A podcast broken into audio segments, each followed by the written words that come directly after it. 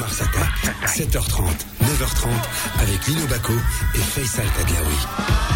Bonjour, ravi de vous retrouver aujourd'hui jusqu'à 9h30 pour cette nouvelle semaine du nouveau euh, Mars Attack avec de l'info, du décryptage, des experts, des débats, votre participation parce que vous le savez, vous connaissez le numéro de téléphone le 05 22 226 226 05 22 226 226 pour nous appeler pour réagir à ce que vous entendez au cours de la matinale et notamment à 7h45 on commence avec le Tadlaoui direct, on fait un point euh, sur la situation épidémiologique et les chiffres aujourd'hui avec le professeur Saïd Moussawaki médecin spécialiste en anesthésie, réanimation, membre du comité technique et scientifique de l'IRA. Et il sera avec nous tout à l'heure à 7h45. Vous pourrez nous appeler après cette interview et son intervention. Tout à l'heure, pour le morning foot, bah, il y a de quoi, il y a de quoi, il y a du grain à moudre, mon cher euh, Amine. Tu le feras avec Hicham Ah oui, tout à l'heure. Le Maroc 4-1 face au Centrafrique et préparation du match retour. La démission de Jawad Ziyech annoncé hier soir. Quoi, c'était quoi vers 21h Vers 21h. Vers 21h. Et puis Benzarti qui devrait revenir au WAC. Bref, il y a, ça bouge. Il y a du rififi dans le foot. Euh, tout à l'heure, à 8h34, eh bien, 8h34, euh, on va parler des dessins animés, des cartoons, hein, dans la brigade culturelle. Je te regarde, je te regarde. Je t'imagine en cartoon, Amine. Ça serait pas mal. Non Je trouve. Hein en Schtroumpf Je vais pas faire ma blague. On aura Philippe Dana tout à l'heure. Philippe Dana animait une, une émission euh, sur Canal Plus euh, pendant très longtemps qui s'appelait Sa Cartoon. Il a sorti euh, un livre au Pays des Toons et c'est une encyclopédie des dessins animés. C'est qu'il connaît toute l'histoire sur euh, euh, sur le bout des doigts. Et c'est impressionnant et passionnant. Et de voir aussi en cette période qui est particulière que le dessin animé à un moment donné et notamment aux États-Unis était un outil de propagande monumental et ça sera en lien avec notre sujet de c'est quoi le problème tout à l'heure à 7 à 8h45 où justement on va parler de fake news de théorie du complot, et euh, de la manière avec laquelle vous, vous percevez euh, tout ce que euh, vous pouvez voir sur les réseaux sociaux, ce que vous pouvez voir également à travers des documentaires qui sont sortis. D'ailleurs, un documentaire a fait couler beaucoup d'encre la semaine dernière en France, qui s'appelle hold up et il y a eu une levée de bouclier euh, monumentale. Et on verra toute la mécanique qu'il y a euh, autour euh, de ça. Et pour en parler on aura bah voilà Mehdi Aliwa sociologue enseignant chercheur à l'université internationale de Rabat le docteur Jawad Mabrouki psychiatre et expert en psychanalyse de la société marocaine et arabe et Mohsen Benzakour sociologue professeur en psychosociologie à l'université Hassan rien que ça voilà, on va essayer juste de comprendre ce qu'ils disent parce que quand on met trois personnes comme ça et trois euh, trois niveaux de matière grise comme ça, on va essayer de vulgariser leur discours. Voilà, c'est très complet ce matin. Et avant de commencer, eh ben bien entendu, euh, tout sauf le foot, il va y avoir du sport. 7h30, 9h30, le nouveau Mars alors, il va y avoir du sport. Amine, tu es avec nous. Et puis, euh, qu'est-ce qui s'est passé euh, ce week-end? Bon, bah, il y en a eu, hein. Et notamment, on commence par le, par le golf. Une discipline qui n'était pas étrangère. Non, pas du tout, mais euh, ouais. On va voyager tout d'abord en Arabie Saoudite avec le premier Open féminin qui s'est déroulé à Jeddah. Et on le rappelle encore une fois, on l'avait dit la semaine dernière, c'est la première fois qu'une étape du LET, donc du, du Ladies European Tour, et donc un tournoi féminin a lieu en Arabie Saoudite. À victoire de la Danoise Émilie Christine Pedersen, qui a bouclé avec une carte de 10 sous le par. Elle devance Georgia Hall qui a totalisé euh, le même euh, nombre de, coups, mais elle a réussi à lui chipper la place déjà à devenir ex avec elle au 18e trou et puis euh, au premier tour du, du playoff, elle a réussi à faire la différence avec un birdie. mention très honorable pour les Marocaines Mahdi bah, Elles ont réussi à passer le cut. Eh ce qui est une, c'est un exploit en soi, puisque elles étaient 120 au départ, on ne prend que les 60 meilleures à partir du, du troisième jour. Et puis, euh, Mahdioui termine à la 33e place avec 3 sur le par. Et Inès Leclerc, qui est amateur, mhm. donc elle ne perçoit aucun gain dans cette compétition, finit à la 47e place avec 7 coups sur le par. C'est très bon. Elle reste en Arabie Saoudite puisqu'il y a un deuxième tournoi qui démarre à partir de demain. Et c'est très très bon, faut le dire. Oui, oui, c'est une très belle performance. Bon, la perf en golf, tout le monde l'attendait. C'est au Masters d'Augusta. Eh, on va en Géorgie du côté d'Augusta. Alors là, Dustin Johnson, numéro un mondial. DJ ah, pour les fans. DJ, ouais. a réussi euh, son premier Augustin. à gagner son premier Augusta. 20 coups sous le par.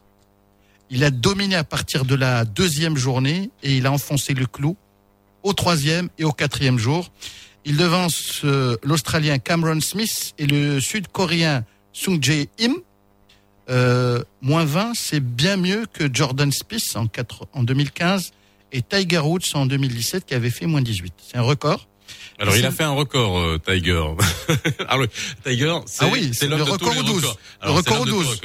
Par 3 au 12, il a fait 10 coups. Voilà, il s'est noyé il a fait 10 coups. Quoi. Mais euh, il faut également rappeler qu'à partir du 13e, il a fait un recovery qui lui a permis de finir à, à, à, plus 1. Mais c'est ça le, le, le, propre des grands champions comme comme Tiger, faire une catastrophe sur un trou qui est 10 coups et d'oublier, d'effacer ça de sa mémoire et de continuer. C'est là où il le côté Juste pour rappeler qu'à 36 ans, Dustin Johnson est le premier numéro 1 mondial à gagner à Augusta depuis 2002.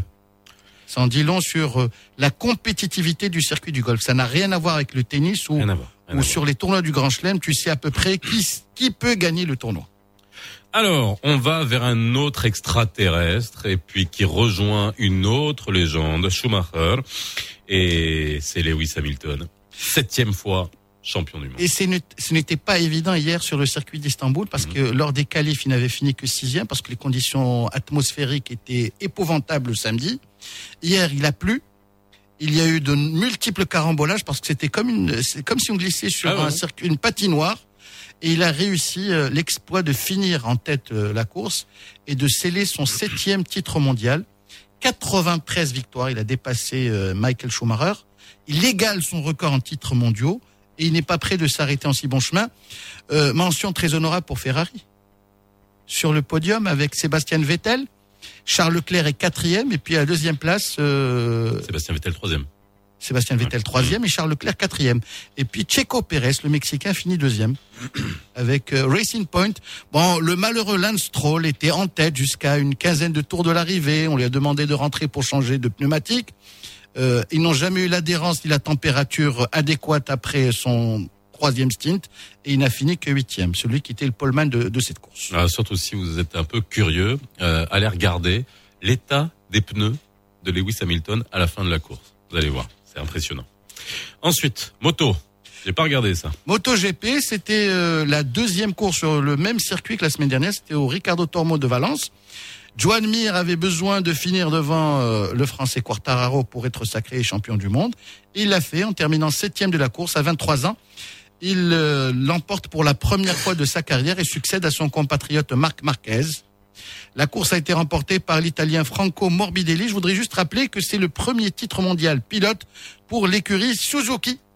Parce que d'habitude, ce sont les Honda ou les Yamaha qui, pourquoi tu, pourquoi tu cries sur Suzuki? Qu'est-ce qui t'arrive? ça te rappelle les, les, films de Bruce Lee ou quoi? Qu'est-ce qui Ça me rappelle Michel Leb. bon, Donc euh, Franco Morbidelli a gagné la course devant Jack Milner et Paul Espargaro. Donc euh, le plus régulier pendant tout le circuit des championnats du monde MotoGP a été Joan Mir. Il a marqué des points lors de toutes les courses et c'est à la régularité qu'il devient champion du monde. Et enfin Nadal.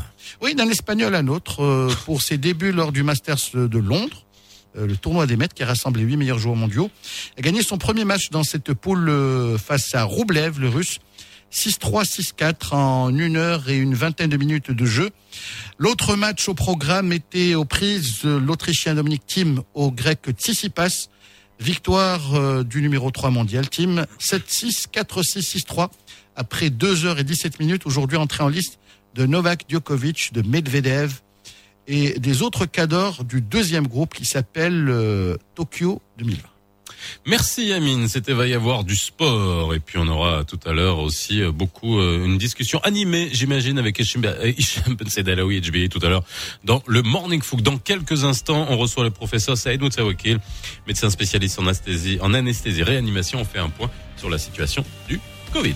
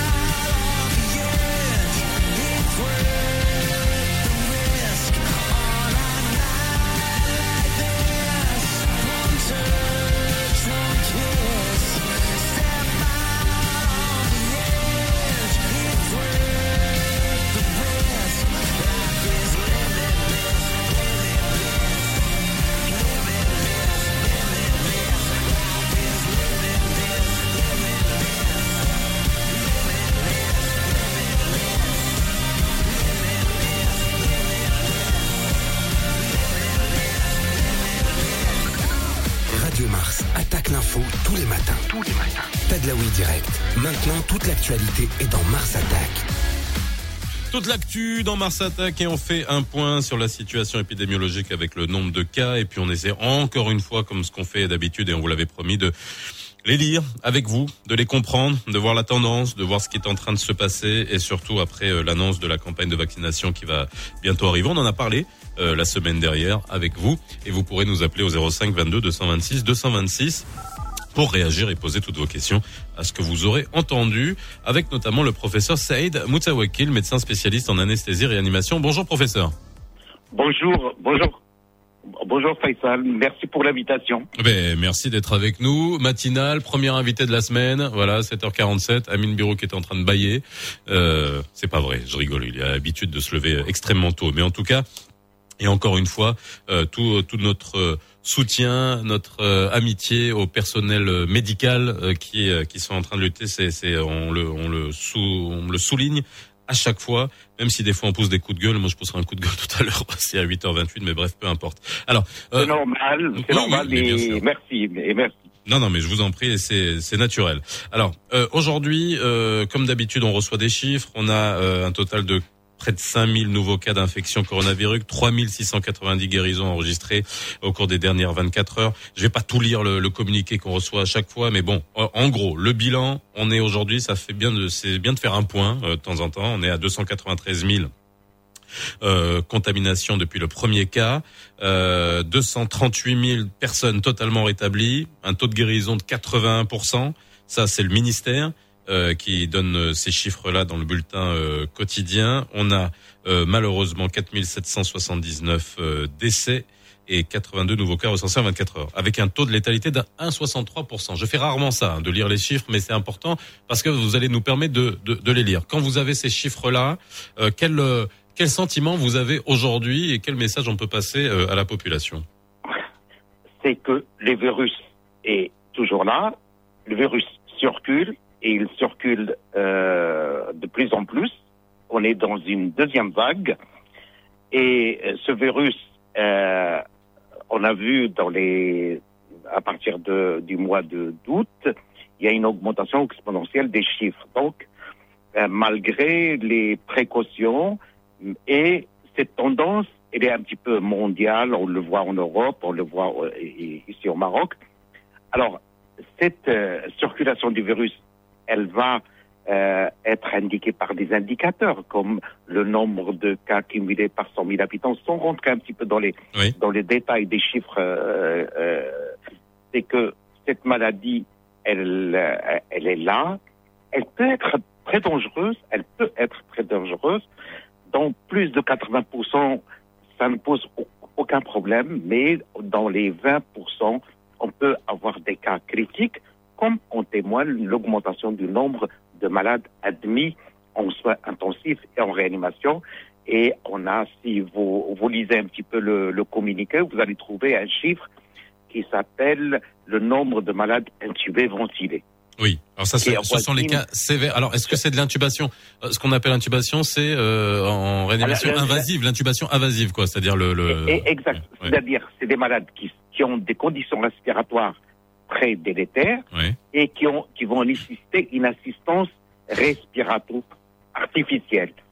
Et dans, la, dans le management de ces malades-là, il y a ceux qui vont être ventilés, mais par des moyens non invasifs, et il y a ceux qui vont être intubés, ventilés, c'est-à-dire qu'on va mettre un tube oui. au niveau de la trachée, à travers la gorge, et on va euh, ventiler ces malades-là avec cette partie. C'est un indicateur de gravité. Hein, c'est un indicateur de gravité. Et quand on a, euh, Dieu merci, le taux de létalité, c'est-à-dire c'est le pourcentage. Alors, ce qui est, ce qui est un, euh, alors le taux euh, annoncé par le ministère, c'est 1,63%. Euh, voilà. Bon, voilà. ça veut dire quoi? Expliquez-nous ce que c'est. Voilà. Taux de létalité Alors, létal, ça veut dire c'est pas le taux de mortalité, c'est le c'est c'est le taux de mortalité. Oui. C'est le taux de mortalité Ouais. chez les malades qui ont la Covid. Ouais. Hein, les- on prend tout le nombre, euh, tout le, tous les malades qui ont le Covid et on va euh, on va prendre le nombre euh, de morts au niveau du territoire na- national qui est avoisine cumulatif qui avoisine actuellement les 4700 quelque chose, c'est-à-dire Mhm. qu'on avoisine les 5000 et on va le diviser par le nombre de cas positifs Oui. c'est-à-dire le nombre qui ont, et ça nous donne, euh, c'est un ratio, et ça nous donne cette mortalité. Donc, euh, en Europe, il est, ce taux, il est de 5, et parfois, il avoisine 10%. Au Maroc, et dans les pays comme la Grèce, euh, l'Algérie ou autres, on a ce taux qui est bas. Heureusement qu'il est bas pour nous, mais il est euh, en chiffres, en, valeur absolue, il reste important, mais en pourcentage, il est faible. Comme la mortalité, le taux de mortalité en Afrique, qu'on a constaté au niveau de la Covid, euh, qu'il est bas euh, au niveau de l'Afrique, au niveau de l'Afrique du Nord et dans certains pays. Enfin, il est bas. Il y a, il y a aussi d'autres. On en avait discuté. Ça aussi. Il n'y a pas autant de remontées d'informations. On teste beaucoup moins aussi. Et euh, alors peut-être pas chez nous, mais sur de- sur d'autres pays. C'est-à-dire qu'on a eu des, des pays comme l'Afrique du Sud euh, qui ont eu un gros, de, de- grand nombre de morts, mais ils testaient très peu à un moment donné dans certaines populations. Exact. Ça, c'est c'est c'est l'analyse profonde un petit peu de la euh, de l'épidémiologie de de la Covid 19. C'est vrai. Plus on teste, plus on va trouver des cas. Ah oui, plus on Plus cherche, plus on trouve. Ouais, bien sûr, l'adage il est, il est bien connu. Euh, euh, mais euh, si on prend un petit peu l'exemple actuellement du Maroc, c'est-à-dire qu'on a vu l'augmentation du nombre de tests euh, sur le territoire national. Donc forcément, on va trouver des cas. Forcément, les rapports vont changer et forcément les, les, les indicateurs vont changer. Mais cet indicateur-là, il reste quand même stable. hein, il reste stable au niveau du Maroc. Euh, et puis, il y a d'autres signes indirects. C'est la- l'analyse de la mortalité en général Oui, c'est ça. Moi, c'est toujours les chiffres que j'ai demandé pour essayer de voir, et encore une fois, en toute objectivité, parce que moi aussi j'aime bien les chiffres, j'aime bien regarder les stats, il faut avoir du recul, faut attendre, il faut attendre que les bons chiffres remontent. Et c'est vrai qu'est-ce euh, est-ce qu'on a aujourd'hui les chiffres qui nous permettent de faire le, le, le delta entre le taux de mortalité, on va dire, euh, normal d'une population, hein, euh, voilà, on observe. Euh, et puis le taux de mortalité aujourd'hui, depuis le mois de mars, par exemple, est-ce qu'on a ces chiffres-là ou pas encore? Ah, On n'a pas encore ces chiffres. Euh, c'est-à-dire que les, remontées des chiffres, ça doit se faire par, par une analyse mensuelle, mais on n'a pas encore cette remontée-là. Il y a un rapport qui se fait au niveau des services de santé, mais il se fait en fin d'année, mhm. mais on n'a pas, on n'a pas encore ça. Ce qu'on a constaté aussi, c'est que pendant cette période-là, comme il y a eu moins de circulation de population, c'est-à-dire ça, c'était vraiment le, pendant le premier confinement. Hein. Là aussi, C'était pendant le premier confinement où il y avait moins d'accidents de la circulation euh, et moins on de. On a sauvé des vies. Mais après, après malheureusement, les gens, ils ont commencé à conduire comme s'ils voulaient rattraper les accidents qu'ils avaient et pas autre chose, euh, docteur, pendant, ces deux, pendant ce déconfinement, on a aussi l'impression qu'on avait laissé pour euh, de côté toutes les maladies chroniques aussi.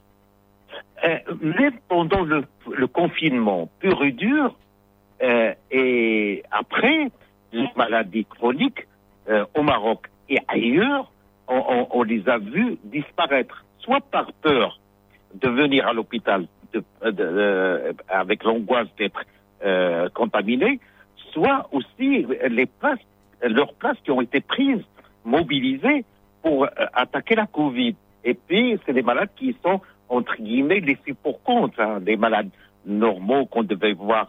Euh, ils ont diminué. Sachant qu'aujourd'hui, les, les, malades chroniques, c'est peut-être un facteur aggravant par rapport à la Covid.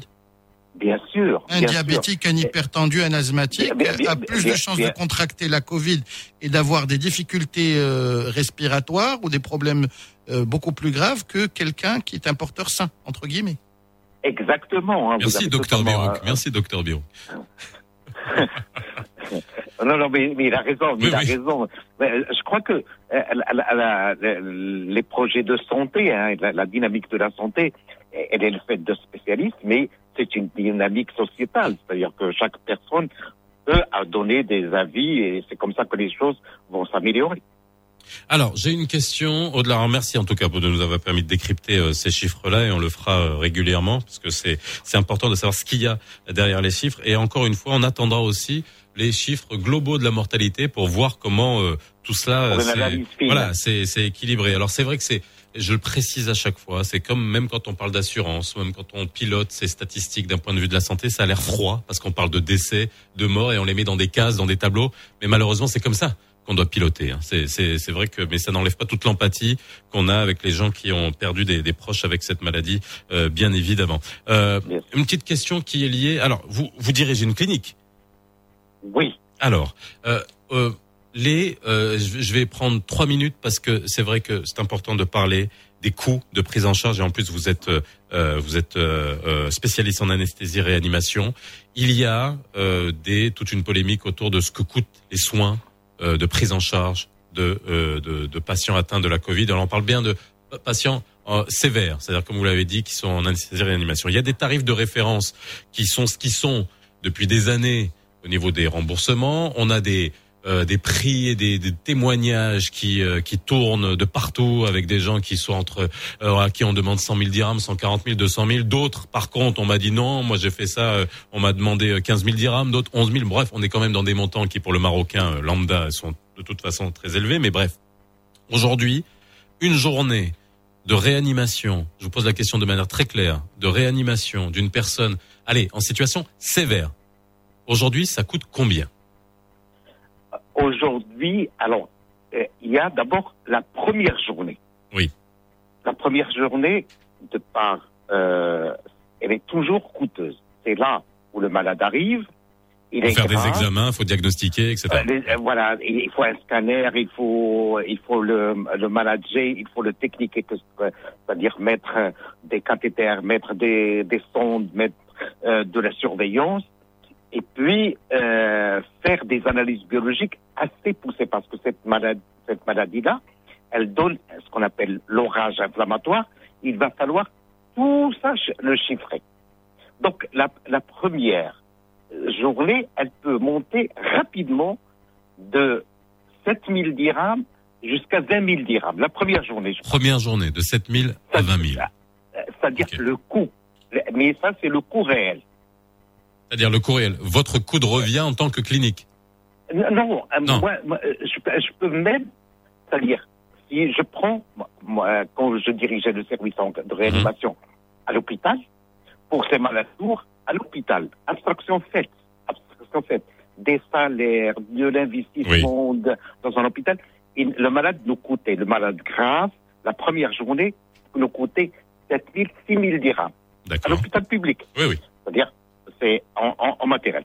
Puis, il va y avoir euh, une baisse du coût de manière dégressive parce que chaque jour, on ne va pas répéter la même chose, on ne va pas le techniquer de la même manière. Et puis, dans cette maladie-là, dans cette maladie-là, c'est, euh, euh, par exemple, certains malades, on va les ventiler à haut débit d'oxygène. Haut débit d'oxygène pour les techniciens, c'est connu, mais on l'a vu, on, on l'a vu aussi. De, euh, il faut éviter de les intuber et il faut donner de fortes concentrations d'oxygène, jusqu'à 40, 60 litres minutes. La facture de l'oxygène, Oui. elle peut revenir en 24 heures à 6 000 dirhams, 6 000 dirhams, rien que pour de l'oxygène. rien que pour l'oxygène. C'est-à-dire que euh, cette- euh, le calcul du coût euh, de la vraie réanimation, que ce soit en public et en réanimation, le coût, il est, euh, c'est connu, c'est le coût est très élevé. On n'ose pas l'aborder, on n'ose pas le, le, le faire. Pourquoi ce tabou, que- docteur?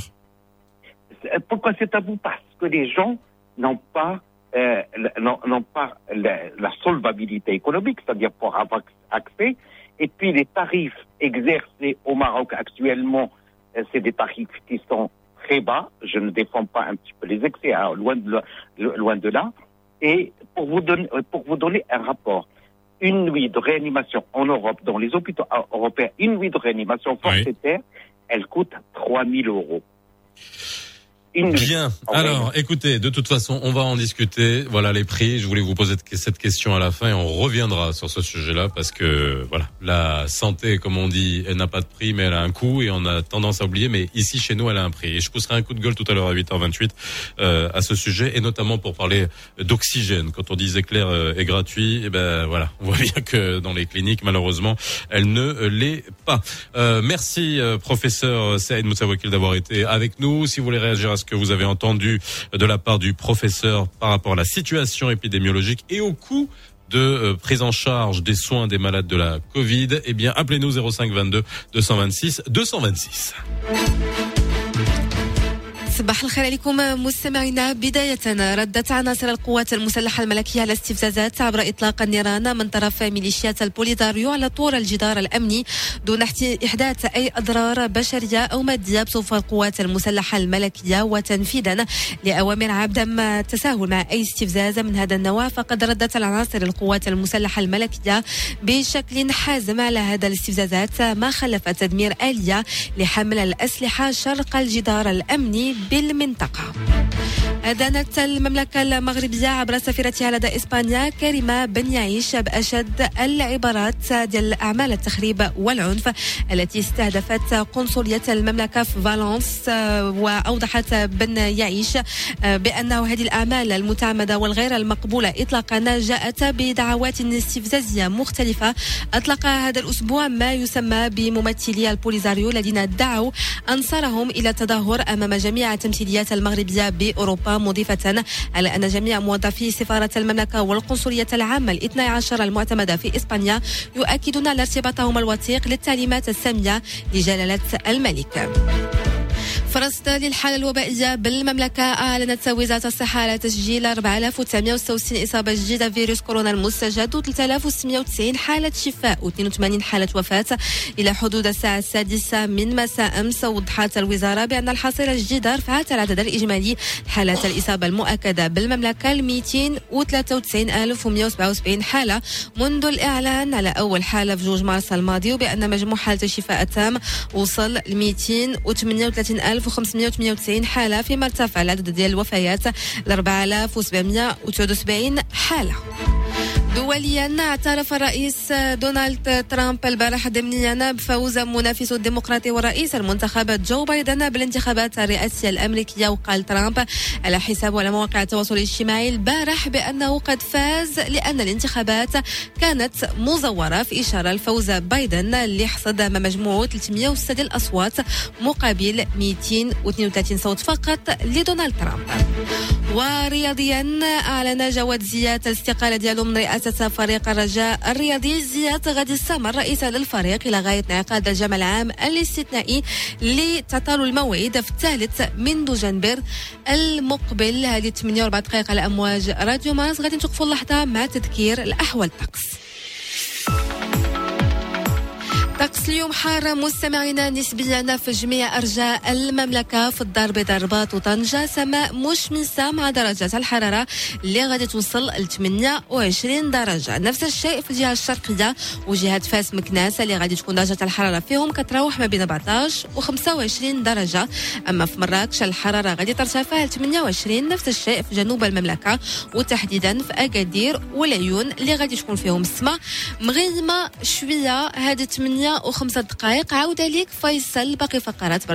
le nouveau Mars Attack. Et oui, dans le nouveau Mars Attack, dans quelques instants, ça sera le Morning Foot. On va parler du match Maroc-Centrafrique, la démission de Jawad Ziad, président du Raja, annoncé hier en fin de journée, enfin en début de soirée, enfin en début de nuit, bref, d'accord, passez une bonne nuit. Et Benzarti qui devrait revenir au WAC, ça, vous allez discuter de ça dans quelques instants dans le Morning Foot. Le nouveau Mars Attack, 7h30, 9h30 avec Lino Baco et Faisal Tadlaoui. Et oui, nous sommes ensemble jusqu'à 9h30, il est 8h05 et si vous venez nous rejoindre, eh bien bienvenue, vous avez bien raison parce qu'on va parler de foot dans quelques instants Euh, et puis il y a de quoi dire en ce lundi. Enfin, épuisez pas tous les sujets de la semaine, hein, vous êtes gentils. Non, non, on a, Hein, on a encore hein du temps. hein. Ouais, ouais, bon, Ça commence à reprendre, donc ne Oui, t'inquiète pas, on voilà. aura toujours euh, doucement, voilà. du grain à moudre. Du grain à moudre. Et en parlant de grain à moudre, j'attends toujours mon café. Hein. C'est la matinale. On est là depuis, on est réveillé depuis 5 heures du matin, tous les matins. Voilà, 8h06. Euh, nous sommes ensemble. Alors, tout à l'heure, dans l'ABC, on va euh, un peu de légèreté, mais pas si légère que ça. On va parler des dessins animés. Quoi de neuf, docteur?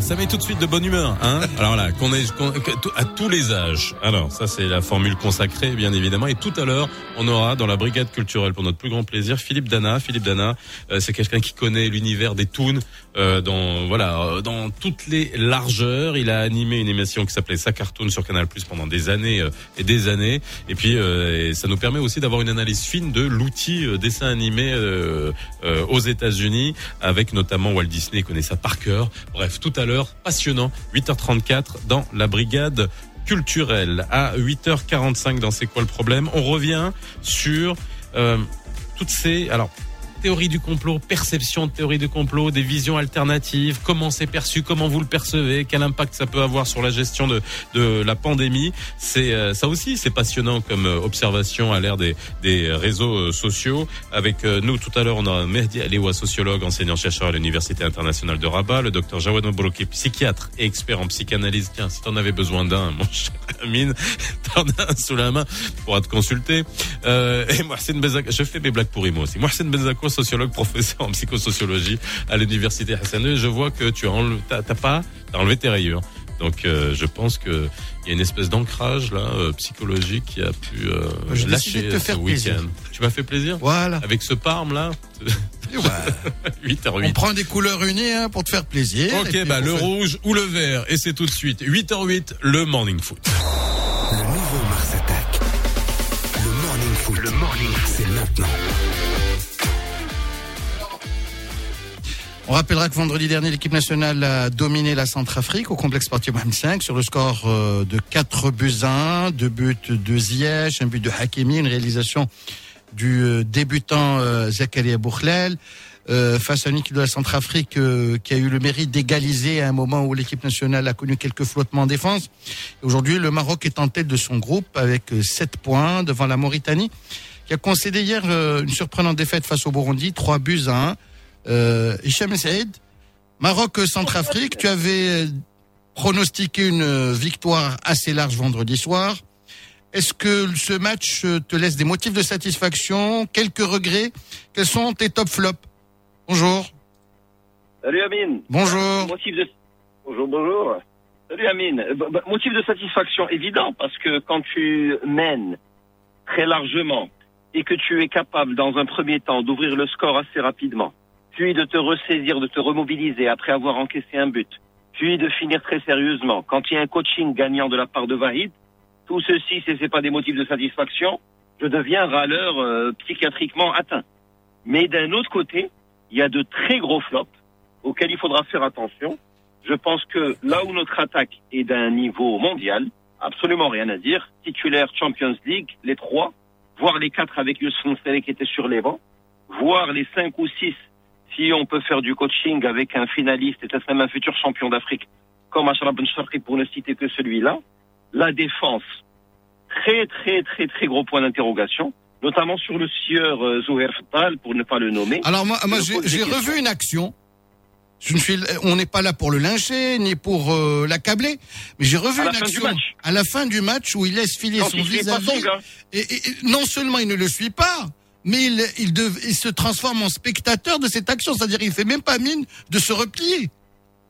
Et, et, et pire, Amine, si tu regardes bien son visage, parce que je pense qu'on parle de la même action, sachant qu'on n'a pas coordonné entre nous, le gars, il regarde bien son, son, son attaquant, lui filer, et il sait bien qu'il n'est pas hors jeu. Il ne lève même pas la main pour essayer de faire pression. Non, non, il Il, regarde. le laisse, le score est large, bon, je, je sais pas, je sais pas. J'ai un autre problème.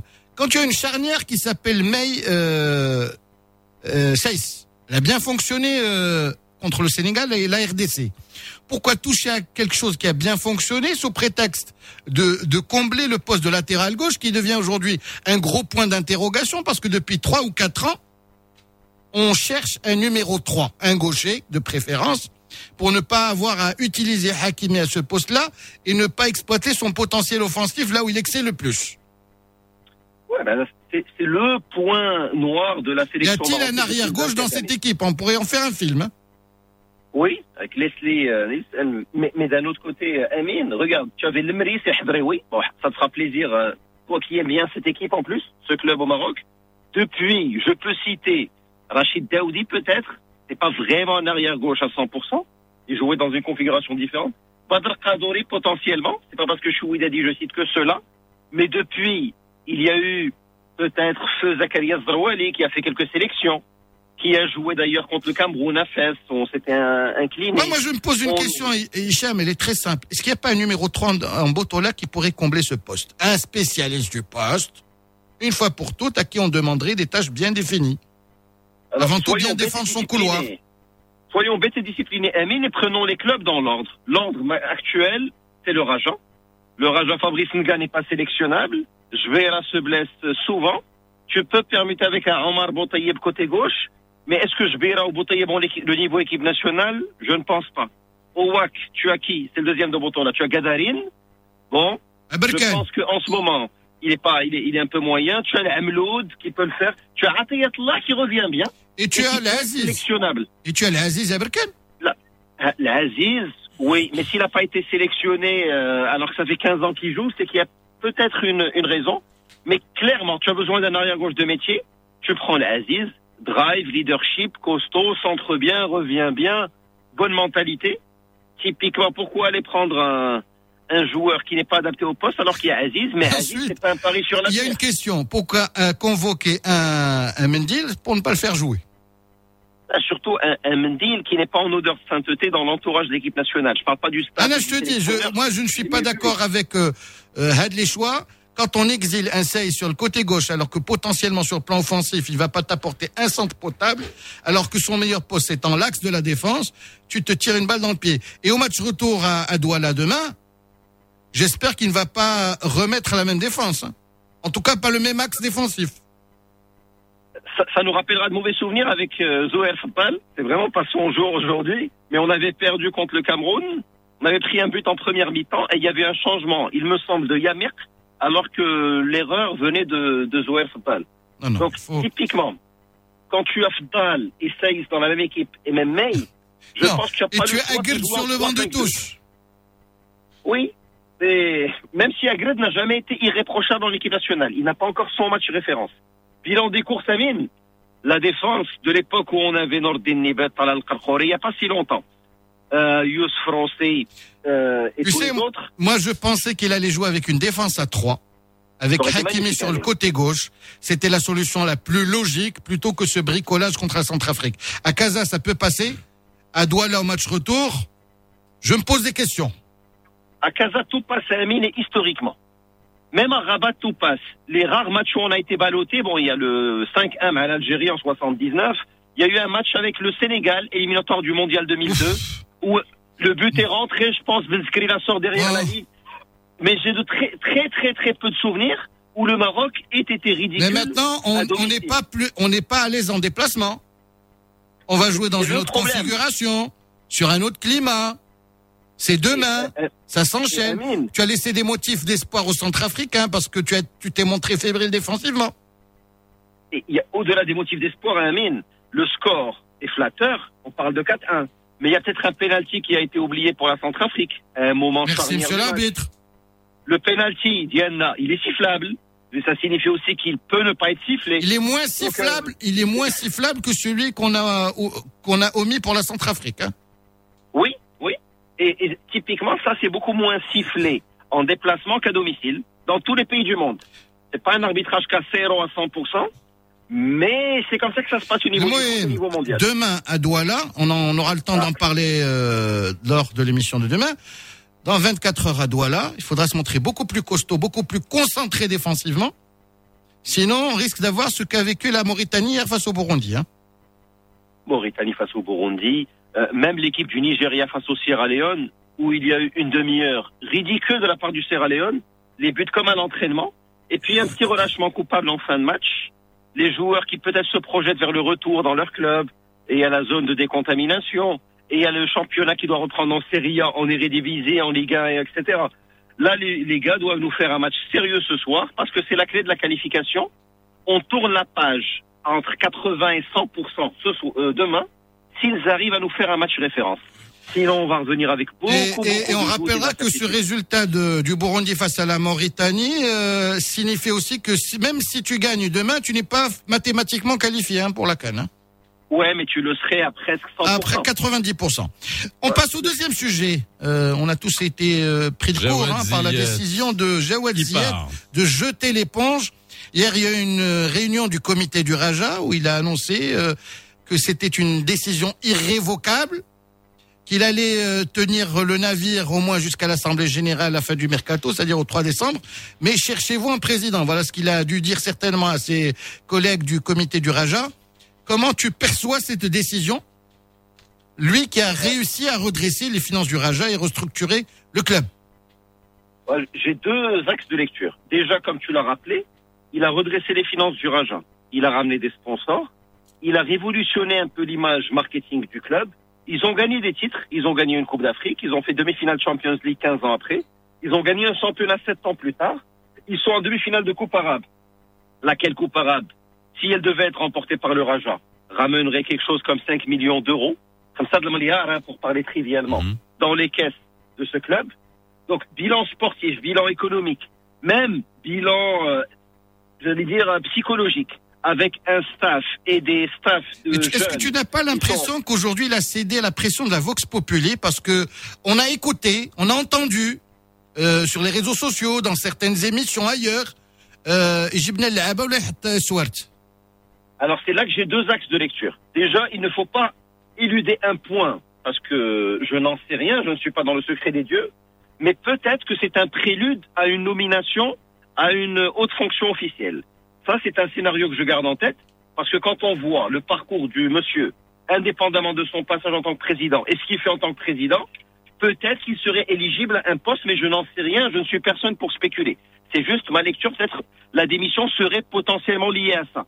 Mais je pense. J'adore le les probable- précautions que vous prenez. Vous spéculez tous les matins. Allez, arrêtez cette hypocrisie, là. Surtout que Ah, des infos. Allez, lâche-les. Surtout que c'est une rumeur qui court depuis le mois de janvier. Moi, moi, moi, moi, je pense surtout que à un moment ou à un autre, être président du Raja, tenir le coup, euh, ne pas avoir de détracteurs, de gens qui te dénigrent, parce que tu tiens les cordons de la bourse et tu n'as pas envie que ça dérape dans un sens, euh, euh, alors que tout le monde ne voit que le résultat du dimanche. Euh, on a commencé à avoir le, ventre gros parce que le Raja était en demi-finale Champions League. Hein Champions League, hein. il faut la blague pourrie du matin, donc je m'y colle. Tu as parlé de détracteurs, je te dirais celle qu'en d'en face. C'est le président du club d'en face, mais c'est un autre sujet. C'est un sujet beaucoup plus politique qu'autre chose. Les, les tracteurs. pas fait- Ouais, ouais, ouais, ouais. non, je t'explique parce que je fais une lecture. Vous, Je- vous devenez, vous devenez très sophistiqué dans vos blagues pourries, donc je, je fais un sous-titrage. Et, et je vois que tu te pâmes devant la blague, Faisal. Oh là là. Mais Ah ouais, Non, mais, bah, je vais y aller à la à chandelle. Je vais y aller à la chandelle. ça. Mais euh, je- honnêtement, pour le président Ziyech, est-ce que c'est une manœuvre de diversion de dire, les gars, vous me redérangez encore, je démissionne et allez vous chercher un président Ou bien il est sincèrement usé, il n'en peut plus, comme peut-être Youssef Sferi n'en pouvait plus, comme beaucoup de gens dans l'entourage du Raja n'en peuvent plus. Jetez un petit euh, coup d'œil sur les réseaux juste- sociaux qui juste parlent du pour te rappeler que dans une émission sur une radio concurrente, Slamy est passé et il a exigé encore ses quatre recrutements. Oui, su- suite à ce à quoi le président a rétorqué, gagne la Coupe arabe, on aura du fric et je te fais cinq recrutements. Donc ça partait dans un débat sportif très classique, très, très marocain. Mais là, c'est bizarre, parce que quand tu vois les réseaux sociaux Rajaoui, tu as l'impression que le club vient d'éviter la relégation de justesse et qu'il a pris six buts en phase de poule ou là en phase de barrage avant les poules de Champions League. Alors que dire, euh, que, que dire Hicham des réseaux sociaux Widadi Parce que il y a une double lecture. Hier, hier, le président du Widad était dans la rubrique recrutement sportif et rubrique fait divers. On va laisser de Oui. côté la rubrique fait divers parce que d'une façon ou d'une Oh, autre, dommage. Ceci ne rigolo. nous concerne pas. Je- on va, on va quand même rigolo. sortir le truc des inconnus. Mais euh, euh, logiquement, Benzarti 3, le retour, est-ce que tu crois aux soupes réchauffées Est-ce que tu crois qu'il peut s'inscrire dans un projet de longue durée? Et surtout, on lui amène 10 nouveaux joueurs. Euh, Benzarti, c'est beaucoup plus venir dans une équipe qui est déjà fin prête, la, remon- remonter les joueurs comme des cocos, alors que là, il doit bâtir. Est-ce qu'il a une âme de bâtisseur? Alors, est-ce que Benzarti a une âme? C'est un débat ouvert. Un, Pour moi, Benzarti, c'est un excellent professionnel, c'est un galvanisateur, c'est un fédérateur, mais qui est intéressé par deux choses majeures, et c'est pas une insulte. Je viens du monde des finances. Il faut que le contrat soit ficelé, il faut qu'il soit payé à temps, ce qui a été convenu. Une fois qu'il a ça, il t'entraîne le WAC au mercato, d'hiver, il passe au Raja, les phares l'appellent, il va y aller. On l'appelle pour sélectionner C'est très simple. il va y Remchip aller. Klerwaid, quelque part. C'est la blague pourrie euh, que, je, que je te passe. Il l'a fait en Libye lorsqu'il avait annoncé qu'il allait quitter un club tuni- tunisien pour aller changer les rois en Libye. Il n'est jamais revenu. Il a pris la sélection libyenne. c'est un profil. Tu as des coachs historiques dans des clubs ou des sélections et tu as ce type de profil. Mais il ne faut pas lui enlever le fait que où il est passé le sieur Benzarti, il y a eu des résultats et il y a eu de la construction qu'on le veuille ou non. Donc elle a pour moi Benzarti qui en plus a quitté le WAC plusieurs fois pour aller entraîner son pays, sa sélection, revenir pour choix personnel, etc. Moi je serais ravi que Benzarti revienne parce que c'est un super coach, c'est un fédérateur, c'est un winner. Est-ce que avec 10 nouveaux joueurs, avec un, je dirais, une période de préparation plutôt tronquée, il va avoir le temps de mettre en place son projet? Au Wydad, on est exigeant. Il faut être champion. Mais tu rigoles, Amine. Dans les 10 nouveaux joueurs, tu as 7 ou 8 qui sont euh, sélectionnables pour la chaîne. Et, tu as- et non des moindres. Tu te dis 10 nouveaux joueurs, qui je te ramène Ayoub El-Kahvi, je te ramène Simon Msouva, qui est peut-être le meilleur étranger de Botola avec Belma Longo, ou là, avec, euh, on parle de ce profil-là. Tu as 6, 7 joueurs de très, très, très, très, très haut calibre. Et ça, Benzati, il sait bien faire. Comme un sélectionneur. Tu lui ramènes 15 bons joueurs, il va trouver la- l'alchimie, il va trouver la bonne mécanique. Les postes au Raja seront, au WAC, seront très très difficiles à pourvoir. Ayoub Skouma, le retour, et on peut en citer une flopée comme ça. Euh, je pense que le WAC peut faire mal la saison prochaine. Et pour en revenir aux réseaux sociaux, as l'impression que le WAC vient de sortir de deux Champions League consécutives, tout simplement parce que président Nasseri a mis la main à la poche, sorti le chéquier pour recruter euh, Malin. Alors, si vous pouvez sortir un foot chéquier marocain. en ce moment pour toi. On a une mémoire de à trois semaines près. C'est- C'est c'est beau le foot au Maroc. Ah, Vive les poissons rouges. D'accord, ok. Vive les rouges, Amine. Bon, 8h23, merci, c'était le morning foot. Non, tu ne réponds pas à ça, s'il te plaît, parce que sinon vous allez partir dans une escalade. Ah non, Hein j'allais, j'allais lier ça non, au non, non, non, non, Tunique rouge. non, non. Huit- oh, Amine, 8h23, vous nous avez appelé au 05 22 226 226 pour réagir à la lecture des chiffres euh, fait par le professeur Saïd Moussawakil tout à l'heure, c'était à 7h45 et aussi, j'imagine, à l'annonce des prix et des coûts de la prise en charge des malades du euh, Covid, de la Covid. Je m'y ferai euh, jamais. On a Mourad de Casa. Bonjour Mourad. Ah, on a Yamine de Rabat. Oui, bonjour monsieur. Bonjour, comment ça va? Bonjour. Ça va, vous allez bien? Alhamdoulilah.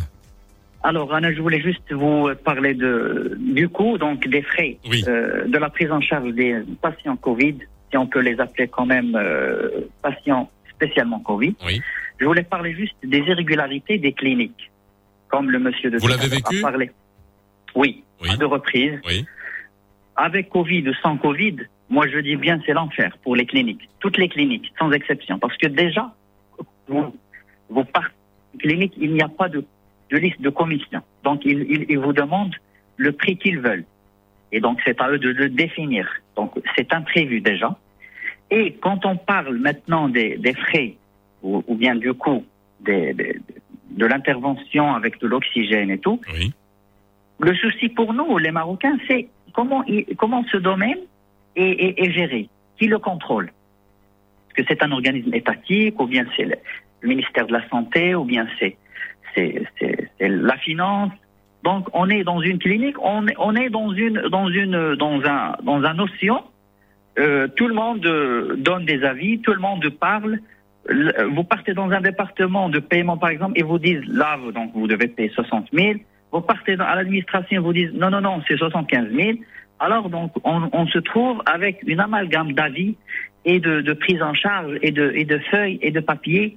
Là donc euh, en fin de compte euh, si euh, comme nous les Marocains à moyen revenu, vraiment je vous dis c'est l'enfer. Donc Bien. comme je vous ai dit je, l'ai je l'ai je l'ai vécu. À Vous l'avez vécu quoi? Sur quoi? Sur, Sur d'autres, pas pas dans le cadre du Covid, mais en allant dans une clinique pour vous faire soigner sur d'autres. euh, ouais. Oui, non, non, j'ai des amis actuellement, des collègues euh, au travail, qui l'ont vécu, donc j'étais avec eux. Euh, donc euh, déjà, donc on ne peut pas vous vous permettre de, de donc de de pro- de de- d'am- c'est-à-dire de- d'accéder l'accès déjà à la clinique, avoir un lit avant de déposer une une, une garantie. Donc Eh c'est ouais, une ça, garantie c'est déjà ce qui n'est fameux pas chèque de régulière. garantie dont on a souvent Ouais. parlé. Merci beaucoup Yamine hein, euh, mais pour votre témoignage. On prend Mourad de Casa. Bonjour c'est Mourad. بونجور Comment ça va Sidi بخير Alhamdoulilah. غنسوق واحد السؤال فيصل تسدلا في ويا قضيه الازمه ديال الكوفيد أها. يعني في, في الاول تخصصت واحد الميزانيه ديال 34 مليار ديال الدرهم ودوماج يعني سي بيان دوماج الحاله اللي فيها لي زوبيتو في في في الب- ديال الدوله أها. يعني راه كاتاستروفيك راه il y a des pas de l'hygiène راه il y a les infirmières qui euh, les agents de sécurité qui, qui فهمتيني Mhm. بالنسبه ل- lorsque tu veux partir dans un clinique راه il te demande واحد 3 مليون دو غارونتي وكيوبليجيوك على انك تدفع واحد 3 مليون اخرين وكيقول لك تسنى راه سي فريمون سي تري تري اونتو تري تري تري اونتو ونقول لك علاش نسبه الاماته طالعه في البلاد باسكو با د ليجين اللي هي لا نيغليجونس في في لي زوبيتو ايباتيك انا عندك نوضع واحد السؤال لوزير الصحه باش يتدخل في هذا الشيء راه سي كاتاستروفيك كاتاستروفيك Shukran, c'est Mourad. Merci beaucoup en tout cas vos deux témoignages. Ça nous permet de voilà. C'est- C'est pas c'est pas nouveau hein Non. Amine. C'est pas nouveau Ce n'est Amine. pas un scoop, mais euh, c'est la triste réalité. Bah, et- il faut le dire, le redire, le dire, le redire encore une fois. Alors, il y a beaucoup d'efforts qui ont été faits par ailleurs, mais c'est tout le temps ce côté inégalitaire. Il y a de tout, tu sais. C'est c'est dingue, mais c'est on surtout. rappellera que le chèque de garantie, euh, c'est pas légal. Le chèque est payable à vue. Mais je le répète encore une fois, mais tu sais, alors j'ai eu une expérience il y a pas il y a quelques jours, pas dans le cadre de la santé, dans le cadre de l'éducation. Ben, je veux dire c'est pareil, mais rien à faire. Je veux dire, la pratique prend le pas sur la légalité. Et quand tu dis que c'est illégal, on te regarde avec des grands yeux et on te dit je fais d'accord. Ok, bah, le jour où tout le monde va se jeter par la fenêtre et on ne connaît pas je vais pas je suis pas obligé de le faire. Bref, faut résister. 8h28.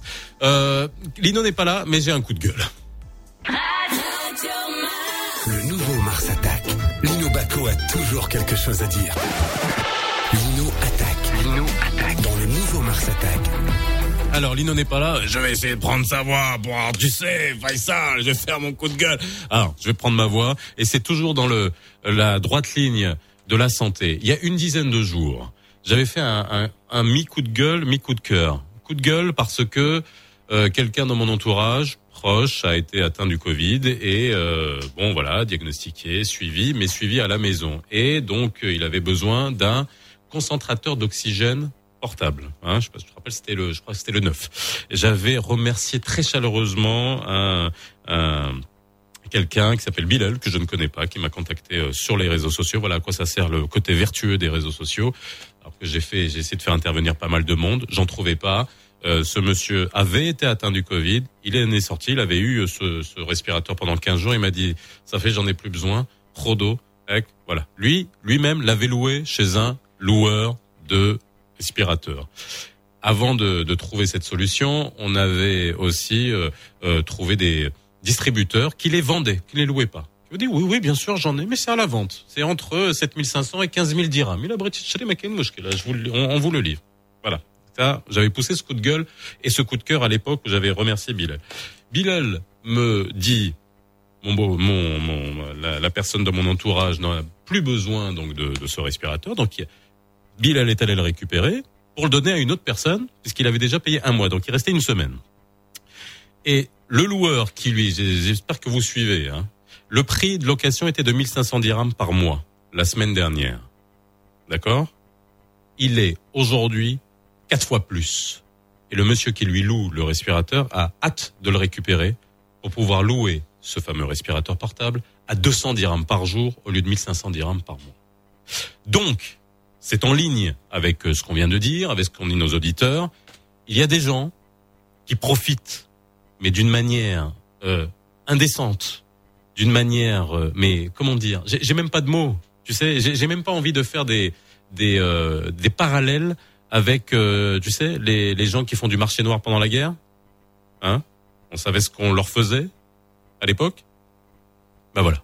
Moi, je dis tout simplement, les gens qui profitent de ça, c'est juste honteux. Et je remercie encore une fois Bilal, qui est quelqu'un qui a, voilà, il a essayé de profiter du mois qu'il avait loué pour essayer de l'amener chez des gens. Il l'a fait, il l'a amené lui-même. Voilà. Et pour dire qu'il y a, qu'il y a quand même un espoir que on a euh, dans notre pays des gens qui ont, qui sont foncièrement bons, qui ont envie de partager, et d'autres qui ont juste envie de grappiller le moins petit centime dirham sur la santé des gens. C'est honteux. J'ai même envie de vomir. 8h31.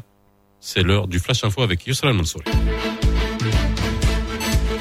Bonjour à tous. Les éléments des forces armées royales ont riposté des tirs d'harcèlement effectués par les miliciens du Polisario le long de la ligne de défense sans causer de dégâts ni humains ni matériels dans les rangs des forces armées royales et en exécution des ordres pour ne tolérer aucune provocation de ce genre. Les éléments des phares ont riposté avec fermeté à ces tirs occasionnant la destruction d'un engin porte-armes à l'est de la ligne de défense au niveau de l'Mehbes. Le royaume du Maroc, par la voix de son ambassadeur en Espagne, Kalima Beniaïch, a condamné avec la plus grande fermeté les actes de vandalisme et de violence ayant visé son consulat à Valence. Beniaïch a rappelé que ces actes lancés cette semaine par les pseudo-représentants du Polisario sont inacceptables, appelant à manifester devant toutes les représentations du royaume en Europe. Le Maroc prend également acte des mesures qui seront prises par les autorités espagnoles afin d'assurer le respect de l'intégrité et de l'inviolabilité de nos missions diplomatiques et consulaires. Covid, les autorités de la province de Gulmim ont annoncé une batterie de mesures préventives afin de freiner la propagation du nouveau coronavirus. Ces mesures consistent à fermer les marchés de proximité à 19h, les magasins commerciaux professionnels et de services à 21h, ainsi que les restaurants, cafés et snacks à 22h. Il a également été décidé de renforcer le contrôle aux entrées de la ville de Gulmim et d'interdire la diffusion des matchs de football dans les cafés et restaurants et tous les rassemblements publics ainsi que la fermeture complète des terrains sportifs de proximité.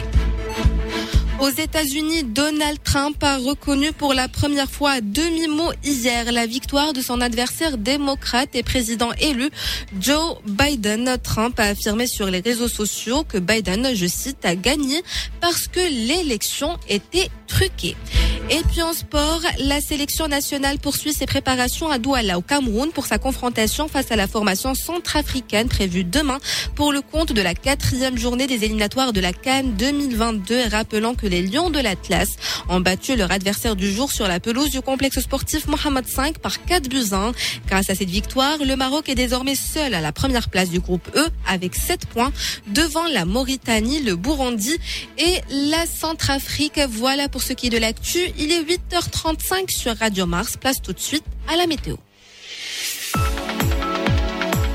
La journée s'annonce relativement chaude et ensoleillée dans presque l'ensemble du royaume. Le ciel sera dégagé à Casablanca, Rabat et Tanger avec une température maximale de 28 degrés. Même chose au niveau de l'oriental et dans la région de Fès-Meknès. Pour la température, où la température sera variée entre 14 et 25 degrés, alors que le mercure va atteindre les 28 degrés à Marrakech et au sud, notamment à Gadir et les Youn, où le ciel sera un peu plus couvert. Et puis justement, Faisal, dans la région de les Youn, Saqi al-Hamra cap ce matin sur la ville de Smara, une ville riche en monuments historiques, très convoitée par les amateurs du désert, mais aussi et surtout par les archéologues. Euh, elle a des atouts culturels et surtout Smara euh, Faisal commence à être très courtisée par les promoteurs du tourisme sportif. Smara, tu y es déjà allé? Oui, deux fois. Deux fois? Deux fois. Bon, très bien. Ok, parfait. Dans le cadre de ce qu'on a euh, du tournoi Njoum euh, Sahara. Donc, Il faudrait y euh, retourner. Il faudrait, non. Smara, Dakhla, Boujdour, Tarfaya. Il y a, il y a des choses à voir. Des choses à voir, des coups. Merci beaucoup Yousra pour euh, le petit tour de la géographie. Et puis c'est pas innocent, hein, en ce moment, qu'on aille euh, du côté du sud et des provinces du sud, bien évidemment. 8h36 dans quelques instants. La brigade, non c'est pas dans quelques instants, c'est tout de suite. La brigade culturelle, on parle des Toons. Le nouveau Mars Attack. Matins dans le nouveau Mars Attack, vous êtes convoqués à la BC. B. B comme brigade, C comme culturel. Et dans l'ABC aujourd'hui, et voilà, ça va nous permettre de partir dans un imaginaire, une espèce d'ancrage. euh, Madeleine de Proust, euh, c'est ça. Quoi de neuf, docteur?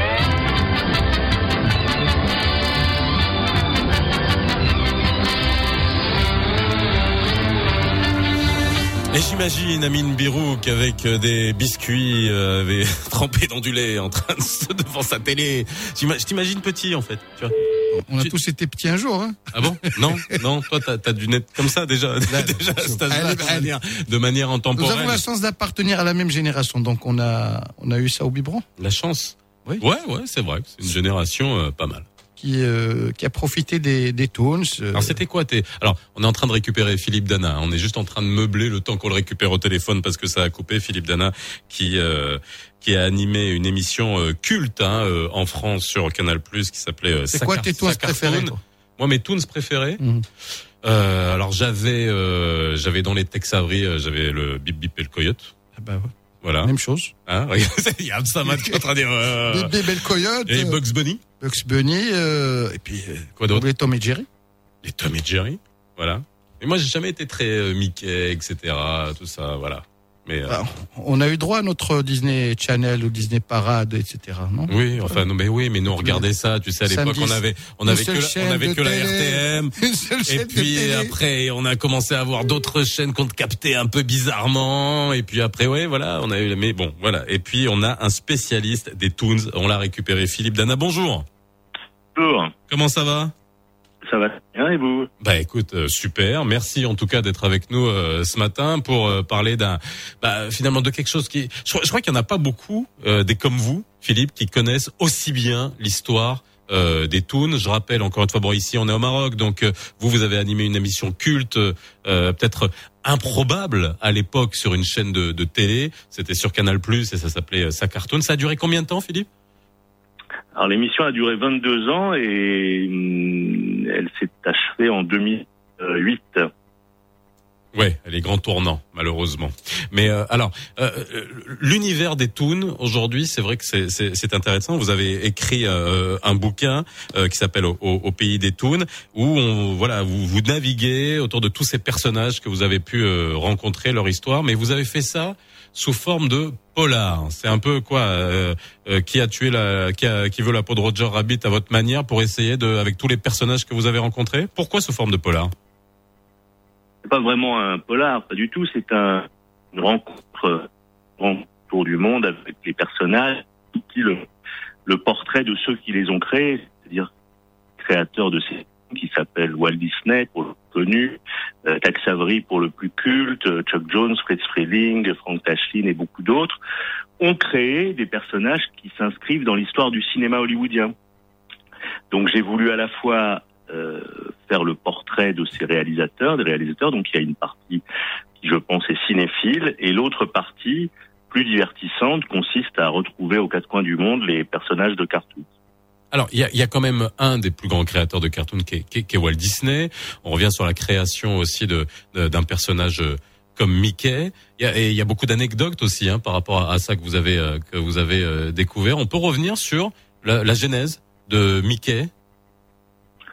Oui, nous sommes euh, à la fin des années 20. Le cinéma est un virage puisqu'on est euh, à l'époque du cinéma muet et qu'on va passer au cinéma parlant. Il y a donc eu une première, euh, un premier film qui s'appelle Le chanteur de jazz, un film avec Al Jolson qui sort en 1927 et qui est le passage du muet parlant. Et Walt Disney, qui est un entrepreneur venu du Midwest, qui s'est installé à Hollywood et qui a envie de percer dans le monde de l'animation, euh, a créé un premier personnage, il en a même créé plusieurs, mais celui qui est le plus emblématique s'appelle Oswald, Oswald de Lapin.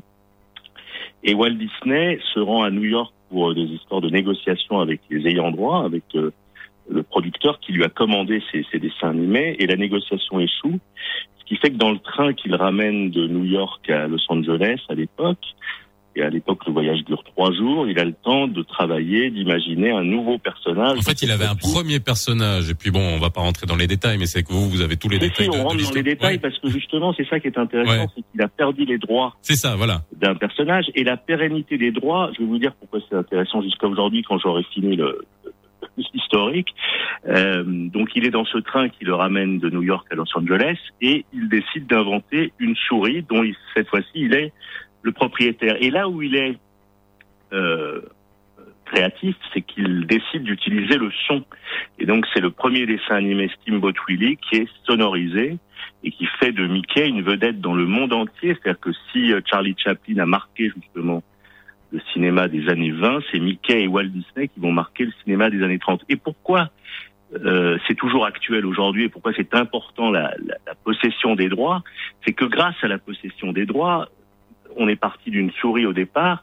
Et aujourd'hui, on a un groupe qui s'appelle Walt Disney Company qui pèse euh, plusieurs milliards de chiffres d'affaires annuels entre les parcs d'attractions, les produits dérivés et les personnages.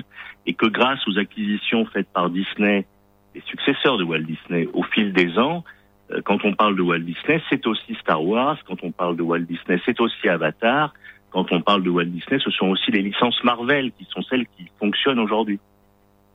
Alors, euh, le, c'est ce qui est intéressant dans l'historique aussi de Walt Disney, c'est que euh, passer du petit, enfin du court métrage au long métrage. Ça aussi, ça a été un, un, un tournant euh, monumental dans l'industrie de, de, du, du, dessin animé ou de l'animation?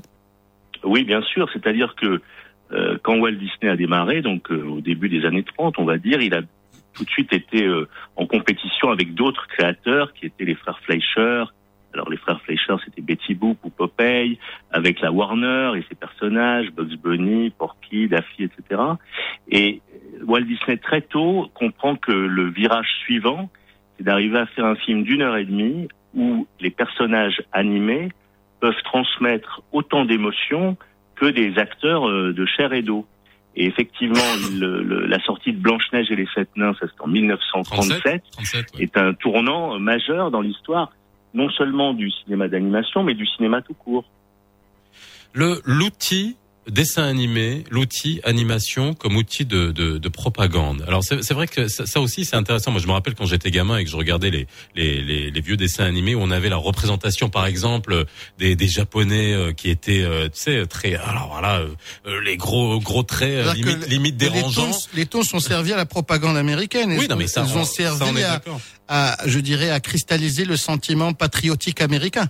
Est-ce que Sur différentes périodes. ouais. Est-ce que c'était utilisé comme comme tel, comme outil euh, assumé, ou seulement de la part de Walt Disney, par exemple, qui était lui-même un Américain extrêmement euh, conservateur, parce que ce, euh, ses orientations, qu'elles soient politiques ou ses orientations peut-être religieuses aussi, est-ce qu'elles ont impacté la manière avec laquelle il communiquait à travers les dessins animés et ses personnages? Alors pour vous répondre à tous les deux, oui effectivement Walt Disney est plutôt conservateur. Euh, D'ailleurs quand on va dans les parcs Disney aujourd'hui, dans le monde entier, il y a toujours le matin le lever des couleurs américaines. Donc il y a, il y a vraiment un sentiment qui unit Walt Disney à une Amérique très ancrée dans le conservatisme. Pour répondre sur les, les cartoons de propagande, oui, il y en a eu pendant la Seconde Guerre mondiale. D'abord parce que euh, Walt Disney avait quand même perdu beaucoup de contrats et notamment de distribution puisque Oui. les marchés européens lui étaient fermés.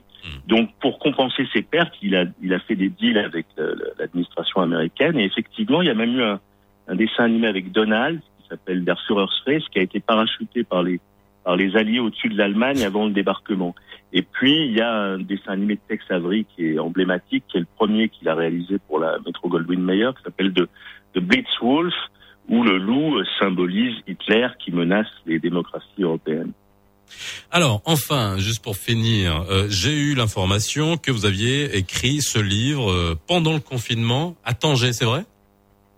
C'est tout à fait exact, je le confirme. Ok. Alors, euh, je le confirme. alors déjà, un, qu'est-ce que vous faisiez à Tanger C'est la première question, euh, puisque vous êtes convoqué à la brigade culturelle. Et puis, euh, deuxièmement, est-ce que ça vous a aidé euh, finalement à vous, euh, enfin, Tanger a été propice à euh, vous mettre dans cet univers imaginaire, mais qui est pas si imaginaire pour vous parce qu'il est extrêmement concret.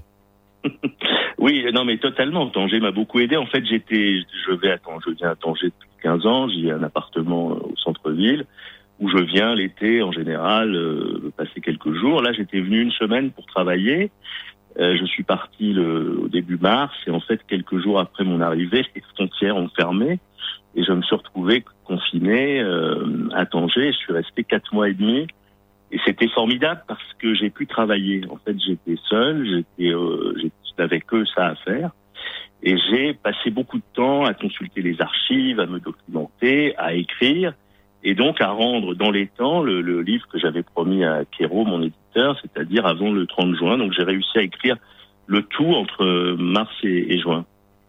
Merci. Et Tanger a Ouais. été, et Tanger a été évidemment un cadre euh, propice puisque la ville du Détroit est tout de même une ville qui est chère au cœur de non seulement beaucoup de Marocains, mais de gens du monde entier.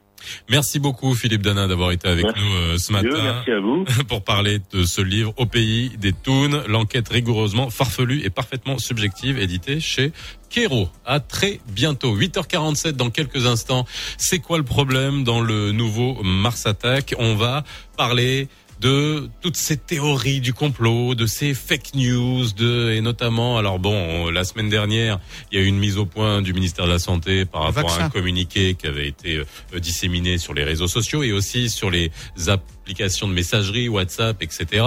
Euh, les affirmations de Nabil Abounib il y a quelque temps, les euh, le, la sortie d'un documentaire qui fait couler beaucoup d'encre en France, qui s'appelle euh, Hold Up et qui euh, aussi voilà. Alors il y a et là on, on voit des différentes manières de percevoir les choses. Il y a les euh, les tout de suite taxés de complotistes. euh, ou pas et puis euh, la manière de de, de voir euh, il y a, a d'autres bref il y a beaucoup de sensibilité on essaie de comprendre comment tout cela peut avoir un impact sur vous sur nous c'est dans quelques instants dans C'est quoi le problème? Vous pouvez nous appeler 05 22 226 226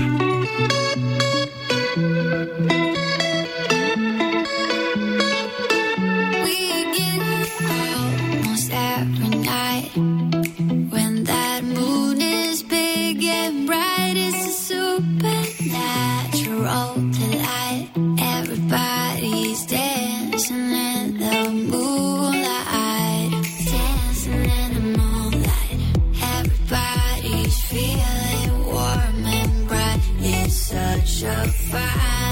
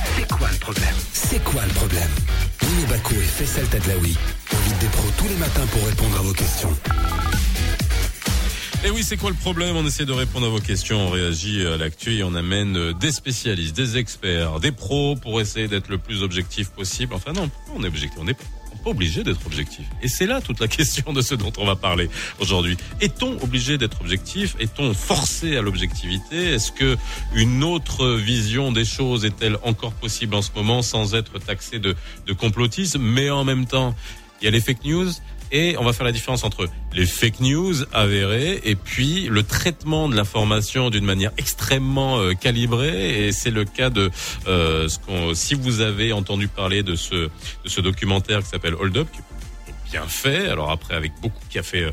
Euh, extrait, extrêmement polémique euh, en France, qui a reposé le débat sur la liberté d'expression. D'ailleurs, voilà, ça c'est intéressant parce que ça pose tout ça euh, en ce moment au nom de, au nom de la, de la, de la communauté. On en parle au- aujourd'hui avec euh, Mehdi Aliwa qui est avec nous, sociologue, enseignant chercheur à l'université internationale de Rabat. Bonjour Mehdi. Bonjour, Saher, bonjour Lino, bonjour Faisal, merci de m'inviter. Merci. Alors Lino n'est pas là, mais il est euh, remplacé par Amine Birouk toute cette semaine. Lino se repose, donc Amine est là. Donc si tu Bon n'entends pas là, et bonjour Amine. si tu n'entends pas le et alors, bah, bah, c'est moi qui le ferai, il n'y a pas de souci. Et on lui fait un grand bonjour à Lino. Euh, Jawed Mabrouki, docteur Jawed Mabrouki, psychiatre et expert en psychanalyse de la société marocaine et arabe. Tout un programme. Bonjour si Jawed. Oui, bonjour Sidi, merci pour euh, l'invitation. Merci. d'être parmi vous. Merci à vous. Et enfin, euh, Mohsen Benzakour, sociologue, professeur en psychosociologie à l'université Hassan II. Bonjour, c'est Mohsen. Bonjour Sidé, bonjour à toute l'équipe et euh, aussi aux invités. Ravi d'être parmi vous. Merci à vous. Alors, on va essayer, euh, Amine, de, de parler de ce qui se passe aujourd'hui. Moi, on, on voulait euh, angler ce sujet sur. Alors, on est en train de gérer, tous les gouvernements du monde sont en train de gérer cette, euh, cette pandémie, euh, chacun euh, à sa manière dans chacun des pays. Et puis, tout le monde, par contre, fait face à, on va dire, un, un autre virus qui sont les fake news, la, la dissémination à travers aujourd'hui tous les moyens qu'on a, les réseaux sociaux, et aussi on, on, on a tendance à ne, à ne pas parler des applications de messagerie parce qu'il y a beaucoup de choses qui passent et la perception des gens par rapport à ce qui leur arrive directement sur une, une messagerie à travers les groupes WhatsApp, etc. C'est intéressant de voir quel impact euh, ça peut avoir. Mehdi, je commence par toi. Vous êtes trois au téléphone, donc je vais essayer d'organiser ça de la meilleure des manières. Euh, sur euh, aujourd'hui la, la, la, la- pas la désinformation, mais est-ce que euh, on a une euh, au niveau global, nous euh, Marocains, euh, une perception euh, beaucoup plus, enfin une propension à croire ce qui nous arrive et des infos non vérifiées plus qu'on pourrait avoir ailleurs, m'a dit. Ben, je ne pense pas. On- aurait pu croire ça pendant longtemps, notamment le fait que la scolarisation ne s'est pas massifiée tout de suite. Et euh, à l'école, on obtient une culture scolaire qui est aussi une culture euh, scientifique. Mais à regarder ce qui se passe euh, dans des pays où il y a une, accu- une accumulation de la culture scolaire génération après génération depuis à peu près un siècle, il tombe aussi exactement dans les mêmes travers. Alors attention, on n'est pas obligé, obligé d'être objectif. On peut bien sûr croire en beaucoup de choses et s'amuser avec ses amis ou même être persuadé qu'il y a des complots. Le problème qui se pose aujourd'hui, c'est que euh, dans la question du coronavirus, du SARS-CoV-2, euh, sa diffusion, elle se fait essentiellement par contact euh, humain. Et euh, ça appelle, on appelle donc, les autorités appellent donc à la responsabilité individuelle et collective. Or, si on se met à croire que le virus n'existe pas, que euh, en réalité euh, c'est un complot mondial pour euh, faire je ne sais quoi, qu'on ne croit plus par exemple à la vaccination et qu'on commence à inventer n'importe quoi, il y a une incidence directe sur l'ensemble de la société, parce que, et notamment au Maroc, parce que justement, on va pas respecter les gestes barrières, on va pas respecter euh, ce qui euh, bah, diminue la diffusion de, de ce virus. Donc c'est là que ça, là où ça pose un souci, puisque les gens qui posent ces fake news ou euh, qui inventent des complots qui n'existent que dans leur tête, le problème, c'est que euh, ils ont une influence euh, euh, et pas simplement au Maroc ou dans un pays, mais mondiale. Et donc on en voit les conséquences, puisque dans les pays où on croit les fake news, plus que dans d'autres, l'augmentation du virus s'est avérée. Ça ne dénote pas un déficit de confiance parce qu'on on est dans deux théories. Soit on, on nous dit ah c'est plus grave que prévu, regardez il y a tellement de personnes etc. On nous ment. Ou bien la deuxième chose c'est on nous ment, ça n'existe pas parce que finalement on est dans ce déficit de confiance. Alors, je vous, on pose la question au docteur Jawad Mabrouki. Qu'est-ce que vous en pensez, si Jawad Euh, C'est très complexe. hein. Allez, je, je vous laisse vous reposer. Vous allez boire un café. Vous réfléchissez, vous revenez. Donc c'est très complexe. euh, pourquoi? Parce ça dépend déjà, euh, c'est-à-dire de, la situation de chaque euh, pays. hein. Euh, donc c'est difficile de nous comparer nos Maroc avec le reste du monde. Et si nous nous comparons, c'est toujours avec l'Europe, les États-Unis, ainsi de suite, mais jamais avec l'Afrique, où nous sommes bien situés par rapport au reste des pays africains, mais malheureusement, on voit toujours dans le sens qui peut nous réconforter. Donc tout ce qui est certain, c'est que nous vivons une crise, une crise nationale. Moi, je reste euh, au Maroc, je vais parler du Maroc. Nous vivons une crise, euh, évidemment, hein, qui couronne euh, énormément de difficultés et d'autres crises anciennes. Et beaucoup cherchent le règlement de compte. Parce que ça, il faut jamais euh, l'oublier que dans ces crises, il y a des règlements de compte. Que ceux qui sont pour ou qui euh, propagent, euh, c'est-à-dire euh, davantage d'insécurité euh, par rapport à la réalité du virus que par rapport à ceux, bien sûr, qui, euh, qui disent le contraire. En tout cas, nous sommes perdus entre les deux extrêmes, mais ce qu'il faut être certain que ce couple des deux extrémistes, si on veut dire, utiliser le terme, euh, règle des comptes entre eux. Et donc le billet d'échange, c'est nous, les citoyens. Donc c'est pour ça que je pense que nous devons être euh, très très vigilants par rapport à ce qui ce qui se dit hein, dans dans un pôle ou dans un autre. Mais en tout cas, il y a du vrai et du faux. Hein. Donc c'est difficile de dire de dénigrer totalement l'un des deux pôles. Euh, sinon, on se retrouve déjà positionné, rallié à un côté ou à un autre. Et c'est ça qui euh, aggrave, euh, c'est-à-dire la difficulté euh, par rapport à cette euh, crise euh, Covid. Mohsen Donc, Benzakoul, je vais juste vous demander votre avis. Après, on reviendra parce que c'est vrai que là, faut voir la, la gradation et puis les différences. Et c'est aujourd'hui, c'est on a des fake news ou, ou qui sont qui sont grossières finalement. Tu sais, qui sont grossières. Tu demandes un peu de recul, un peu de réflexe. Tu dis bon allez, ça Non, non, c'est ça voilà. c'est c'est ridicule. On- Par on- contre, il y en a qui sont euh, D'autres plus élaborés. plus élaborés. Après, il y a euh, des et là et c'est là où les messages vocaux. Non, non mais au-delà de ça. Après, c'est là où le bas blesse, c'est justement et c'est tout le, sujet, c'est tout le sujet aussi du du- d'un documentaire comme celui de Hold Up. Je vous poserai la question dessus, où on a un travail, où on a un réalisateur qui est, connu pour avoir fait des des, des documentaires depuis euh, depuis euh, depuis très longtemps. Il n'arrive pas de, de en parachute, il vient pas de nulle part, et euh, où on vous propose une une vision et votre interprétation des choses anglais euh, sur certains points de manière bien bien bien spécifique. Et là, on a on se dit est-ce que on est assez armé nous en tant qu'individus pour avoir du recul? Et euh, est-ce qu'on vous taxe de complotiste à partir du moment où vous dissonnez avec la version officielle C'est là aussi la, la, la vraie question et qui fait dans cette espèce de magma de fake news totalement bidon. Alors ça, il suffit juste de prendre une minute pour pour vérifier. On voit que c'est n'importe quoi. Où on veut de l'effet euh, immédiat. Et puis d'autres qui demandent plus de réflexion. Je vous poserai la question après le flash info de 9 h avec euh, Yusra El Mansouri. صباح الخير عليكم من جديد مستمعينا في البداية ردت عناصر القوات المسلحة الملكية على الاستفزازات عبر إطلاق النيران من طرف ميليشيات البوليزاريو على طور الجدار الأمني دون إحداث أي أضرار بشرية أو مادية بصفوف القوات المسلحة الملكية. وتنفيذا لأوامر بعدم التساهل مع أي استفزاز من هذه النوع فقد ردت العناصر للقوات المسلحة الملكية بشكل حازم على هذه الاستفزازات. ما خلف تدمير آلية لحمل الأسلحة شرق الجدار الأمني بالمنطقة なか。أدانت المملكة المغربية عبر سفيرتها لدى إسبانيا كريمة بن يعيش بأشد العبارات أعمال التخريب والعنف التي استهدفت قنصلية المملكة في فالنس وذكرت بن يعيش بأن هذه الأعمال المتعمدة وغير المقبولة إطلاقا جاءت بدعوات استفزازية مختلفة أطلق هذا الأسبوع ما يسمى بممثلي البوليزاريو الذين دعوا أنصارهم إلى التظاهر أمام جميع التمثيليات المغربية بأوروبا مضيفة على أن جميع موظفي سفارة المملكة المملكة والقنصليات العامة الاثني عشر المعتمدة في إسبانيا يؤكدون على ارتباطهم الوثيق للتعليمات السامية لجلالة الملك. دوليا اعترف الرئيس دونالد ترامب البارحة ضمنيا بفوز منافسه الديمقراطي ورئيس المنتخبات جو بايدن بالانتخابات الرئاسية الأمريكية. وقال لحسابه على مواقع التواصل الاجتماعي البارح بأنه قد بأنه بايدن فاز لأن الانتخابات كانت مزورة.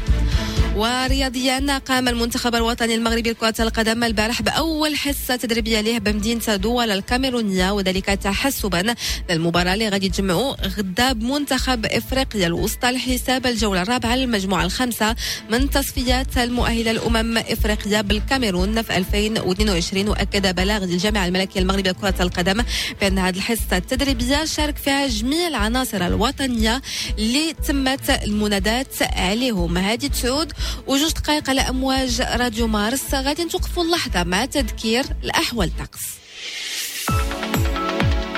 طقس حار اليوم نسبيا في جميع أرجاء المملكة في الدار البيضاء رباط وطنجه السماء غادي تكون مشمسة مع درجات الحرارة اللي غادي توصل ل 28 درجة. نفس الشيء في الجهة الشرقية وجهة فاس مكناس اللي غادي تكون فيهم درجه الحرارة كتراوح ما بين 14 و 25 درجة. أما في مراكش الحرارة فغادي ترتفع ل 28 كذلك في جنوب المملكة وتحديدا في مدينة أكادير والعيون اللي غادي تكون فيهم السماء مغيمة شوية.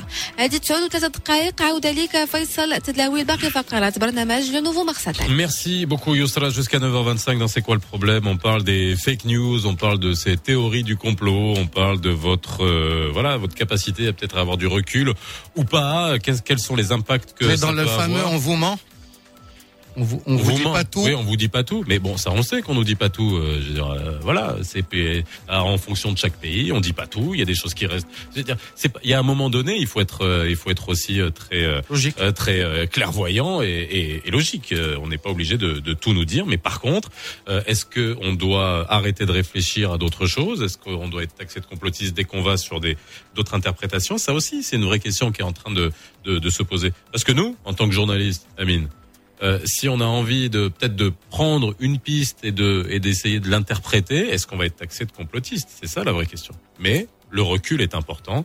Le, la vérification des faits est extrêmement euh, important et tout ça, ça a bien sûr des impacts. Appelez-nous si vous avez un avis sur la question 05 22 226 226. Avec moi aujourd'hui euh, dans l'émission, Mehdi Aliwa, sociologue, euh, enseignant-chercheur à l'Université internationale de Rapa, le docteur Jawad Maboulki, psychiatre et expert en psychanalyse de la Société marocaine arabe, et Mohsin Benzakour, sociologue, professeur en psychosociologie à l'Université Hassan II. Si Mohsin, je voulais avoir votre avis sur la question, juste après ça. Le nouveau Mars Attack, 7h30, 9h30, avec Lino Baco et Faisal Tadlaoui. Eh oui, on parle des fake news et des théories du complot aujourd'hui. C'est Mohsin Benzakour, votre avis après avoir écouté vos deux confrères Euh, merci de m'avoir donné le temps de réfléchir. Ouais, oui, bah oui, ça c'est un classement que je fais de manière aléatoire. Le flash info de 9 heures. Alors, je voudrais susciter l'intérêt sur deux points qui sont très intéressants pour moi. Euh, tout d'abord parce que euh, tout l'univers aujourd'hui s'intéresse au même sujet, ça c'est une première. En même temps, ouais. Oui, et, et ce qui est en- encore intéressant, c'est qu'on est en train de toucher le système de croyance des, des, des- des humains, Sa- sachant bien pertinemment qu'on parle euh, de ce qui est en même temps effrayant, captivant et aussi polarisant. Et là, à ce moment-là, tout, tout le système de croyance se déclare sur un outil que tout le monde se partage, à savoir les réseaux sociaux. Auparavant, c'était euh, bon, un, un moyen de s'exprimer euh, pour les experts, pour les États, je ne sais pas comment, mais tout un chacun était limité dans son monde à lui, le propre à lui, qui est le quartier ou les, ou les, les copains. Là, toute idée, toute croyance peut s'étaler au niveau mondial. Alors, qu'est-ce qui se passe? C'est que maintenant, tout un chacun peut s'y mettre. Et je vais aller plus loin. Je ne peux pas parler uniquement des individus, je vais parler même des politiciens. Rappelez-vous comment euh, euh, Trump a exploité Twitter pour accuser la Chine. La même chose, la Chine, qu'est-ce qu'il a exploité? Comme de fausses euh, informations qui ne sont pas basées pour accuser les États-Unis. Le, mortel que nous sommes et, bon, le, limité comme nous sommes, comment allons-nous gérer euh, ce- cet aspect de la chose, sachant très bien qu'on est en train de parler des puissances? Et là, on n'a qu'un seul recours, euh, ce soir même, à savoir penser la mort, penser la vie. Et là, c'est la peur qui s'installe, c'est le système de protection qui s'installe, avec les moyens de bord. Et effectivement, on commence à croire qui euh, se rapporte à nos croyances, à savoir la sécurité. Et c'est là où s'installe automatiquement euh, ce qu'on appelle le- le- le- le- la théorie de complot, parce que quelque part, ça répond à nos peurs, ça nous tranquillise. Justement pourquoi? C'est là où le bas blesse, parce que quelque part, euh, les, ministères, j'accuse personne, les ministères qui doivent s'occuper de la communication ne clarifient pas la chose d'une manière de tranquilliser les gens. Prenons l'exemple aujourd'hui, quand on parle de vaccination, Oui. hein, en, en- tout le monde s'attend à ce qu'il soit vacciné, mais il n'y a rien qui a été euh, comme information rassurante pour le, le- le peuple marocain, je parle plus de mon, de mon Maroc, pour qu'il puisse accéder ou non à cette vaccination. Donc on est dans l'ambiguïté, on est face à Bah, justement, nous notre travail, nous on joue un rôle parce que les médias, on est, on est, on est pointé, on est pointé du doigt. Justement, nous ce qu'on a fait et ce qu'on essaie de faire à chaque fois, c'est de prendre un peu de recul. La semaine dernière, on a reçu euh, une, une personne idoine pour nous expliquer déjà faire la différence entre les différents vaccins, les différentes euh, ceux qui étaient interrompus, etc. Parce que ça peut donner euh, à interprétation. que la, la question qui a été posée, Ouais. c'est elle Louela. C'est pourquoi nous Oui. sommes les premiers à communiquer Mais autour de ce ça. qui est logique. Est-ce qu'il y a eu des expériences ailleurs pour Est-ce que nous n'allons pas servir de cobaye Voilà, c'est ça. Et ce qui est, ce qui est, ce qui est logique comme légitime. question, c'est légitime. C'est une question légitime. Et justement, si vous permettez que je, pour que je ne mono- monopolise pas, monopolise pas la, parole, c'est que tout un chacun a ses propres filtres. Et les filtres des scientifiques, c'est pas le filtre euh, des communs des mortels, c'est bah pas non. le filtre d'un, ben, je ne sais pas, je, je- je- avec tout le respect que je dois à tout le monde, les filtres sont- ne sont pas semblables. Et donc, de- la technologie aujourd'hui nous a permis de dévoiler nos filtres. Et, et à ce moment-là, pour rassurer, parce que dans les conditions d'une pandémie, dont on a- nous avons besoin le plus, c'est de rassurer les, les gens pour pouvoir euh, accéder à une situation où tout le monde s'y met. Ça veut dire que tout simplement, qu'il n'y a pas de, euh, de- je sais pas, de, de psychose qui s'installe, qu'il n'y a pas de, de- de débordement qui s'installe, comme on l'a vu à pas mal de reprises, et à pas mal de reprises. Donc, ce qui fait que la- le- rassurer les gens est, est primordial. Et surtout quand on parle à un niveau où, euh, face à des médias qu'on ne peut pas contrôler comme les- les- les- la technologie, euh, des, comment on appelle ça, des réseaux sociaux. Donc, on ne peut pas intervenir sur ce sens. Même Sachant, qu'on a, qu'on a eu des, des experts qui ont divergé sur la vie, sur la chose. Parce qu'aujourd'hui, on- on- à un moment, on ne savait plus où donner de la tête parce qu'on avait tel professeur qui disait telle chose et tel autre qui disait son contraire. Alors moi j'ai une question. Alors je vais revenir à, à, Mehdi Aliouin et c'est vrai que et nous ce qui moi ce qui m'intéresse c'est la perception de cette fameuse théorie du complot. Alors complotiste ça devient une une c'est- aussi ça y contribue aussi, c'est-à-dire que c'est une carte qu'on brandit, qu'on a l'impression qu'on brandit dès que on a peut-être une interprétation différente ou qu'on essaye d'avoir une interprétation différente. Même là, je j'essaye d'être prudent pour pas pour pas euh, pour pas que on nous traite de de de de, de, complotistes. Je dis pas euh, essayez de poser des questions. Hein, sans aller vers en essayant de faire croire certaines choses. Mais le, les complots dans l'histoire de l'humanité ont existé. Hein, Amine, on est bien Oui, d'accord. depuis la nuit des temps. politique, euh, il y en a qui ont été avérés, il y en a même ceux de la CIA qui ont été avérés. Mais alors, mais mais sur d'autres manières, pour d'autres raisons, qui étaient orientées vers d'autres pays, notamment pendant la guerre froide. Et ce qui est nouveau, c'est Mais- ce qui est bactériologique aujourd'hui. Voilà. C'est-à-dire, on parle d'une guerre biologique, entre guillemets. Mais, mais euh, en gros, aujourd'hui, Mehdi, euh, comment on fait la différence pour euh, donner suffisamment de libre arbitre intellectuel et interprétatif à un individu pour que ça ne soit pas euh, taxé de complotiste Alors, euh, comme je l'ai expliqué, c'est vrai que le, le terme complotiste peut être à double tranchant, mais la réalité ici, c'est pas simplement que des gens ont des, ont des systèmes de croyances ou euh, partagent des informations euh, qu'ils pensent être la vérité et que d'autres leur disent qu'elles sont fausses. Le problème, c'est que lorsque ça a une influence sur la vie sociale et politique, par exemple, quand Trump dit qu'il y a eu un trucage des élections, alors que simplement euh, il n'y a jamais eu autant dans l'histoire des États-Unis de nombre de votes par correspondance et que donc euh, il fallait prendre le temps de les compter parce qu'on les a comptés après ceux qui avaient voté euh, le jour le 3 novembre, le jour J, euh, et ça, ça, ça a été repris et donc d'un coup on peut aller vers potentiellement un affrontement euh, civil aux États-Unis entre ceux qui pensent qu'il y a eu trucage et ceux qui défendent On Biden. a même eu on l'impression que c'est- il y avait il y a un conglomérat de démocrates qui a comploté dans le dos de, de, de Trump. Ils se sont tous donné le mot. On va voter par correspondance. Les votes seront décomptés après mardi. Et on finira par réfléchir la balance. C'est un peu la théorie qui a été racontée. Oui, mais justement, cette théorie, elle ne tient pas un seul instant au fait. Et donc, pareil pour euh, le documentaire Hold Up, euh, qui d'ailleurs n'est pas un documentaire, puisque euh, c'est plutôt un hold-up sur les valeurs journalistiques, sur l'éthique, c'est-à-dire euh, euh, avoir des sources contradictoires, confronter les sources, euh, essayer de vérifier. Et le travail qui ont été fait par, ensuite par des journalistes, c'est de vérifier point par point tous les moments où des choses fausses ont été affirmées. Des choses qu'on peut vérifier, que tout le monde peut vérifier. La question, euh, ce que je veux dire, expliquer, c'est que ce n'est pas grave si des gens veulent euh, euh, croire telle chose ou telle chose. Au contraire, ça participe aussi, d'une certaine manière, à créer du lien social, puisque euh, les personnes qui partagent entre elles une rumeur ou euh, une information quelle qu'elle soit euh, se rassemblent autour d'une idée collective. Et donc, il n'y a pas de mal à ça, sauf quand ça a une incidence, que ça peut entraîner potentiellement une guerre civile, que ça peut entraîner le fait que les gens vont euh, ne plus respecter les gestes barrières. Euh, regardez la première vague euh, est alors, moi, au Maroc. alors justement, vous êtes, j'ai trois sociologues, j'ai trois, on va dire, euh, enfin sociologues, psychiatres. euh, vous êtes spécialiste de, euh, enfin, je vais pas dire de l'âme humaine, mais en tout cas euh, de voir comment on peut avoir un impact sur les gens. Ce que tu viens de dire, Mehdi, c'est, on considère que un documentaire, que un, article, on va me dire à moi que nécessairement, si on m'expose à ça, je ne vais pas respecter les gestes barrières, ou je vais changer de comportement, ou je vais avoir un comportement, etc. Et c'est là où la, où la barrière, et c'est là où je vous pose la question.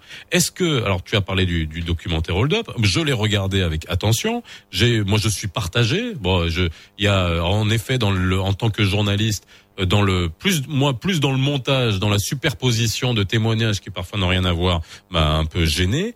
Mais je ne suis pas sorti moi de ce documentaire en me disant allez euh, je m'en fous, il n'y a pas de coronavirus et quoi que ce soit. Pas du tout. Donc j'ai et, et, et là je, je pose la question est-ce que elle est où la frontière?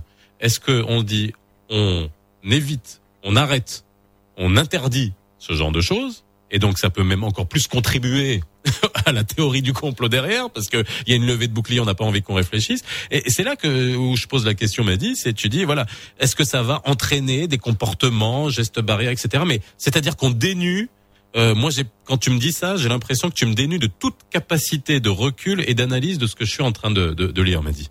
Alors absolument pas, il faut surtout pas interdire quoi que ce soit, enfin sauf lorsque c'est vraiment dangereux ou que ce soit des, la haine raciale ou je sais pas quoi ou appel au crime. Oui, Et si tu me dis quelqu'un, oui, moi j'interdis, d'accord, on est bien d'accord. Oui, donc personne n'interdit quoi que ce soit. euh, Le documentaire a été visionné, les gens en tirent ce qu'ils veulent, mais les faits sont les faits. Il a été retiré de plateforme en France. euh, Il a été euh, voilà et ça c'est. Oui, mais c'est pas une décision de justice, c'est pas une décision collective, c'est une décision privée. Moi, j'ai chez moi, je peux inviter qui je veux chez moi pour parler de choses. Si ça me plaît pas de ce qu'il parle, je l'invite plus. Donc euh, ici, c'est pas une décision collective, c'est une décision privée. Donc c'est pas du tout de la censure, c'est autre chose. Enfin, en France, Mais il y a eu des appels de, de, de politiques pour interdire, interdire, hein, et même d'en parler et d'inviter le réalisateur sur des plateaux. Donc c'est. Ouais, ça, ça- participe en tout cas à son succès. Voilà. Mais si vous regardez le cas marocain comme le cas français, dans la- en tout cas le cas marocain c'est plus par exemple dans la première vague, les citoyens ont été extrêmement respectueux euh, de ce qui se passait. Il y a eu un élan même de solidarité assez incroyable, la mobilisation de fonds. Peut-être aussi les gens avaient très peur. Et d'un coup, euh, les choses ont complètement basculé. C'est-à-dire qu'en réalité, la première vague, on la vit aujourd'hui. On n'a jamais eu autant de cas euh, de contamination au Maroc. Le virus n'a jamais circulé aussi vite qu'aujourd'hui. Il n'y a jamais eu autant de personnes qui en décèdent. Et donc, on, c'est comme si on avait euh, euh, d'un coup, euh, on était parti trop tôt dans un sprint où on avait vraiment réussi à s'en protéger, et que maintenant on est essoufflé, et que donc euh, plus rien n'a de sens, et euh, on ne se protège pas autant que l'on devrait. Et l'impression qu'on a aussi, c'est que pendant la première vague, euh, on était dans la théorie, on, les chiffres, ah, les gens disaient, les chiffres ne sont pas crédibles, on, nous, on est en train de, de, de nous mentir, ils sont beaucoup plus graves. Et aujourd'hui, on est dans une sorte d'insouciance peut-être liée à la lassitude, où finalement on ne prend même plus les- la précaution de respecter les gestes barrières.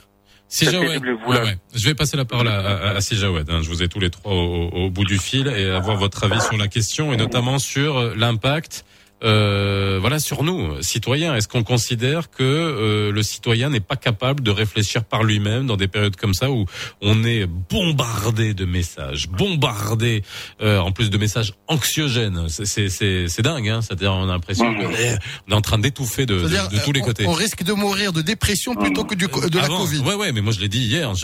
J'ai dit en rigolant, mais c'est pas, c'est pas une, c'est pas une blague, hein. C'est-à-dire non, que aura le. c'est un constat. Ouais, absolument. Si Jawad.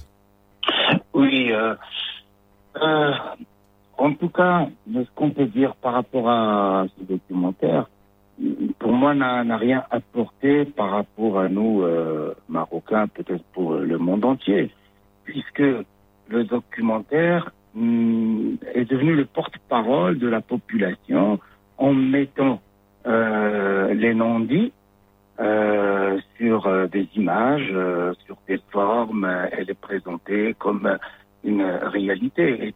Et, on sait bien que tout ce qui circule comme euh, culture de méfiance euh, au niveau du Maroc, il suffit qu'un seul, il se lève, passe aux médias, se manifeste et parle au nom des autres. Et après, ça y est, c'est devenu lui le coupable. Mais en fait, le documentaire, qu'est-ce qu'il a mis de plus que ce que nous disions dans notre culture marocaine depuis le début euh, du corona?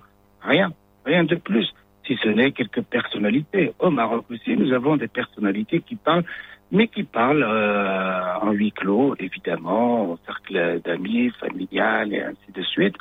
Mais si quelqu'un va oser demain de mettre ça euh, sur des images, euh, là, la situation devient euh, très grave. Mais au fond, ça n'apporte rien. Il y a eu tout de même Euh, une femme rapport- politique qui en a parlé. Oui, je sais bien, je sais bien. Mais si aussi il y a des politiciens qui en parlent. hein. Ben, elle, elle, Euh, elle a fait euh, au vu au su de tout le monde, c'est-à-dire que de, de- euh, dans son, ce n'est pas dans son univers privé. Ouais. Qu'elle en a parlé. Alors euh, moi, je vous pose la question en tant que, que psychiatre. Euh, Ouais. Euh, Ouais. Est-ce qu'on a besoin, je veux dire, le, la pro, aujourd'hui, on a besoin plus que jamais d'informations positives. J'imagine que c'est un, mé- un mécanisme euh, de de- d'autoprotection? Euh, on a envie d'entendre des choses qui soit nous donnent une autre alternative, soit euh, qui permet à notre esprit de se dire ah bah tiens il y a peut-être une autre solution. Donc si on nous ment d'un point de vue institutionnel, d'un point de vue mondial, tu sais ces gros complots mondiaux. Alors là par contre tu vois j'ai- ouais, voilà bref euh, euh, est-ce que c'est pas une manière aussi de pour notre cerveau naturel de trouver un, un remède euh, efficace à à la dépression quoi parce que c'est vrai c'est ça la question c'est comment ne pas tomber tous dans la dépression? Si, nous, nous déprimons, évidemment. hein. C'est nous euh, mettons dans toute la société dans, comment dirais-je, dans un corps euh, unique. euh, nous déprimons, la société déprime. Hein. Toute façon, nous, sur le terrain, on le voit bien. Des gens qui viennent maintenant, des nouveaux malades euh, on dit psy, de, de la Covid. hein. Euh, maintenant, par rapport à, les- bien sûr, nous avons besoin que du positif. Nous sommes dans une situation où nous sommes obligés de s'unir, en tout cas. Si nous ne n'y sommes pas, on va vers euh, la catastrophe. Donc, euh, par rapport à ce que vous aviez dit tout à l'heure, est-ce que le Maro- Marocain, il est capable de réfléchir et de... Malheureusement, non. L'esprit critique est complètement euh, absent. Il fait défaut dans notre culture, que ce soit dans l'éducation à la maison, que ce soit à l'école, que ce soit dans la culture. On gobe tout et on fait gober tout. Euh, il suffit juste de savoir comment le mettre en forme et faire gober à tout le monde et donner une source de crédibilité, qu'elle soit religieuse ou culturelle ou politique et ainsi, ainsi de suite. Donc le Marocain, nous le savons très bien, il souffre du syndrome de victimisation, il souffre d'un syndrome de méfiance, il est méfiant dès la naissance. En tout cas, donc il fait confiance à personne. Oui, dès la naissance, malheureusement. Amine On n'a pas besoin de Amine- vaccin. Amine Bérou, quand il est né, il a regardé tout le monde. C'est Voilà. Je fais une radio, Ce qu'on veut. et on n'a pas besoin de vaccin hein, pour, euh, contre ça. Et donc, nous, nous avons développé une sorte de paranoïa, on le, on le voit bien. Il suffit de prendre un groupe, un immeuble entre voisins, il suffit de prendre une famille, même entre frères et sœurs. Euh, malheureusement, nous trouvons cette méfiance existante source de beaucoup de, de, de conflits, euh, de, de discorde. hein. Donc, euh, On l'a dans le nous monde, des, n'avons on est pas dans le monde des affaires, c'est pareil. On a toujours demandé de passer d'une économie de la méfiance à une économie de la confiance. Oui. Non, mais c'est. Donc malheureusement, malheureusement, bien sûr, lorsque nous réfléchissons, le Marocain y réfléchit, il voit bien des contradictions. Nous voyons bien qu'entre ce que dit le gouvernement et le terrain, il y a, il y a comment dirais-je, il y a un mur énorme qui les sépare.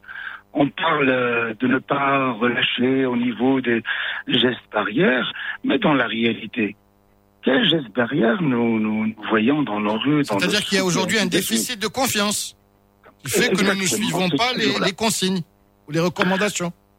Tout à fait, ça, ça, ça, ça existe depuis longtemps. C'est pour ça que j'ai parlé de beaucoup de crises. Nous souffrons de beaucoup de crises, de beaucoup de non-dits, de non-reconnaissance, parce que celui qui, qui, qui est à l'origine des erreurs ne reconnaît jamais ses erreurs, ne met pas l'autre en confiance, mais au contraire, il, il, il, accentue encore ses erreurs. C'est dans notre sociologie, c'est-à-dire aujourd'hui que c'est dans notre culture. Quand tu rates un examen, ce n'est pas toi qui est fautif, c'est l'examen qu'on a, qu'on t'a mis qui complique. Alors, j'ai pas envie de dégraisser parce que sinon on va vers un grand débat. Il est 9h22, il nous reste, il nous reste quelques minutes. je vais vous poser, alors, je vais vous poser à trois, à vous trois la question aussi, d'un point de vue qui est important, Mehdi, euh, c'est la perception.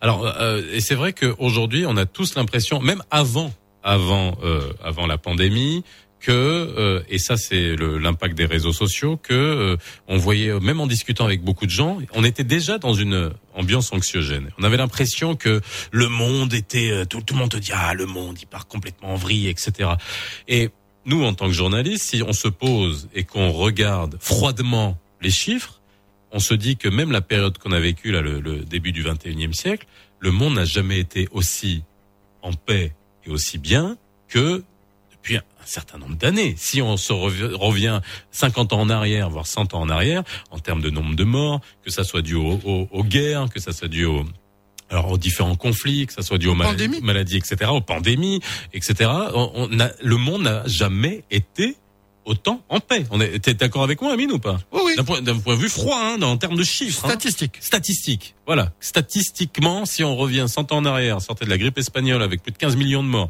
la première guerre mondiale, la deuxième guerre mondiale, les guerres du Vietnam, les guerres de Corée, euh, Iran, Irak, etc. Bref, euh, peu importe. Et est-ce que aujourd'hui, les réseaux sociaux sont finalement cette source de anxiogène euh, ultime qui euh, finalement va tous nous nous tuer dans la tête avant de nous tuer physiquement, on m'a dit.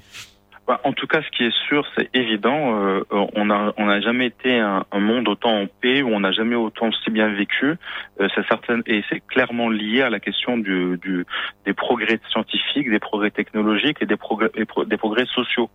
Euh, donc, c'est-à-dire que s'il n'y avait pas de vaccin, on serait pas aussi nombreux et on verrait beaucoup de nos enfants mourir, etc., etc. On ne vivrait pas aussi longtemps.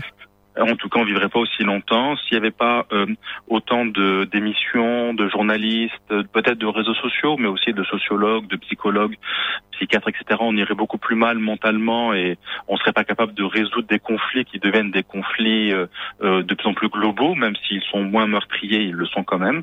Donc, on arrive à résoudre beaucoup de choses et évidemment, dans les perceptions, euh, l'idée ce n'est pas de dire que le monde va finir. Après, il y a des gens qui vont pas très bien et qui sont fragiles. L'idée, c'est comment on peut améliorer le monde. Et donc, comment on peut améliorer le monde? On voit qu'on a beaucoup de limites et qu'on a beaucoup de déceptions parce qu'on croyait qu'on allait pouvoir tout changer. Et en fait, les inégalités sociales n'ont jamais été aussi fortes. Euh, des gens restent dans la misère et des gens n'ont jamais été aussi riches.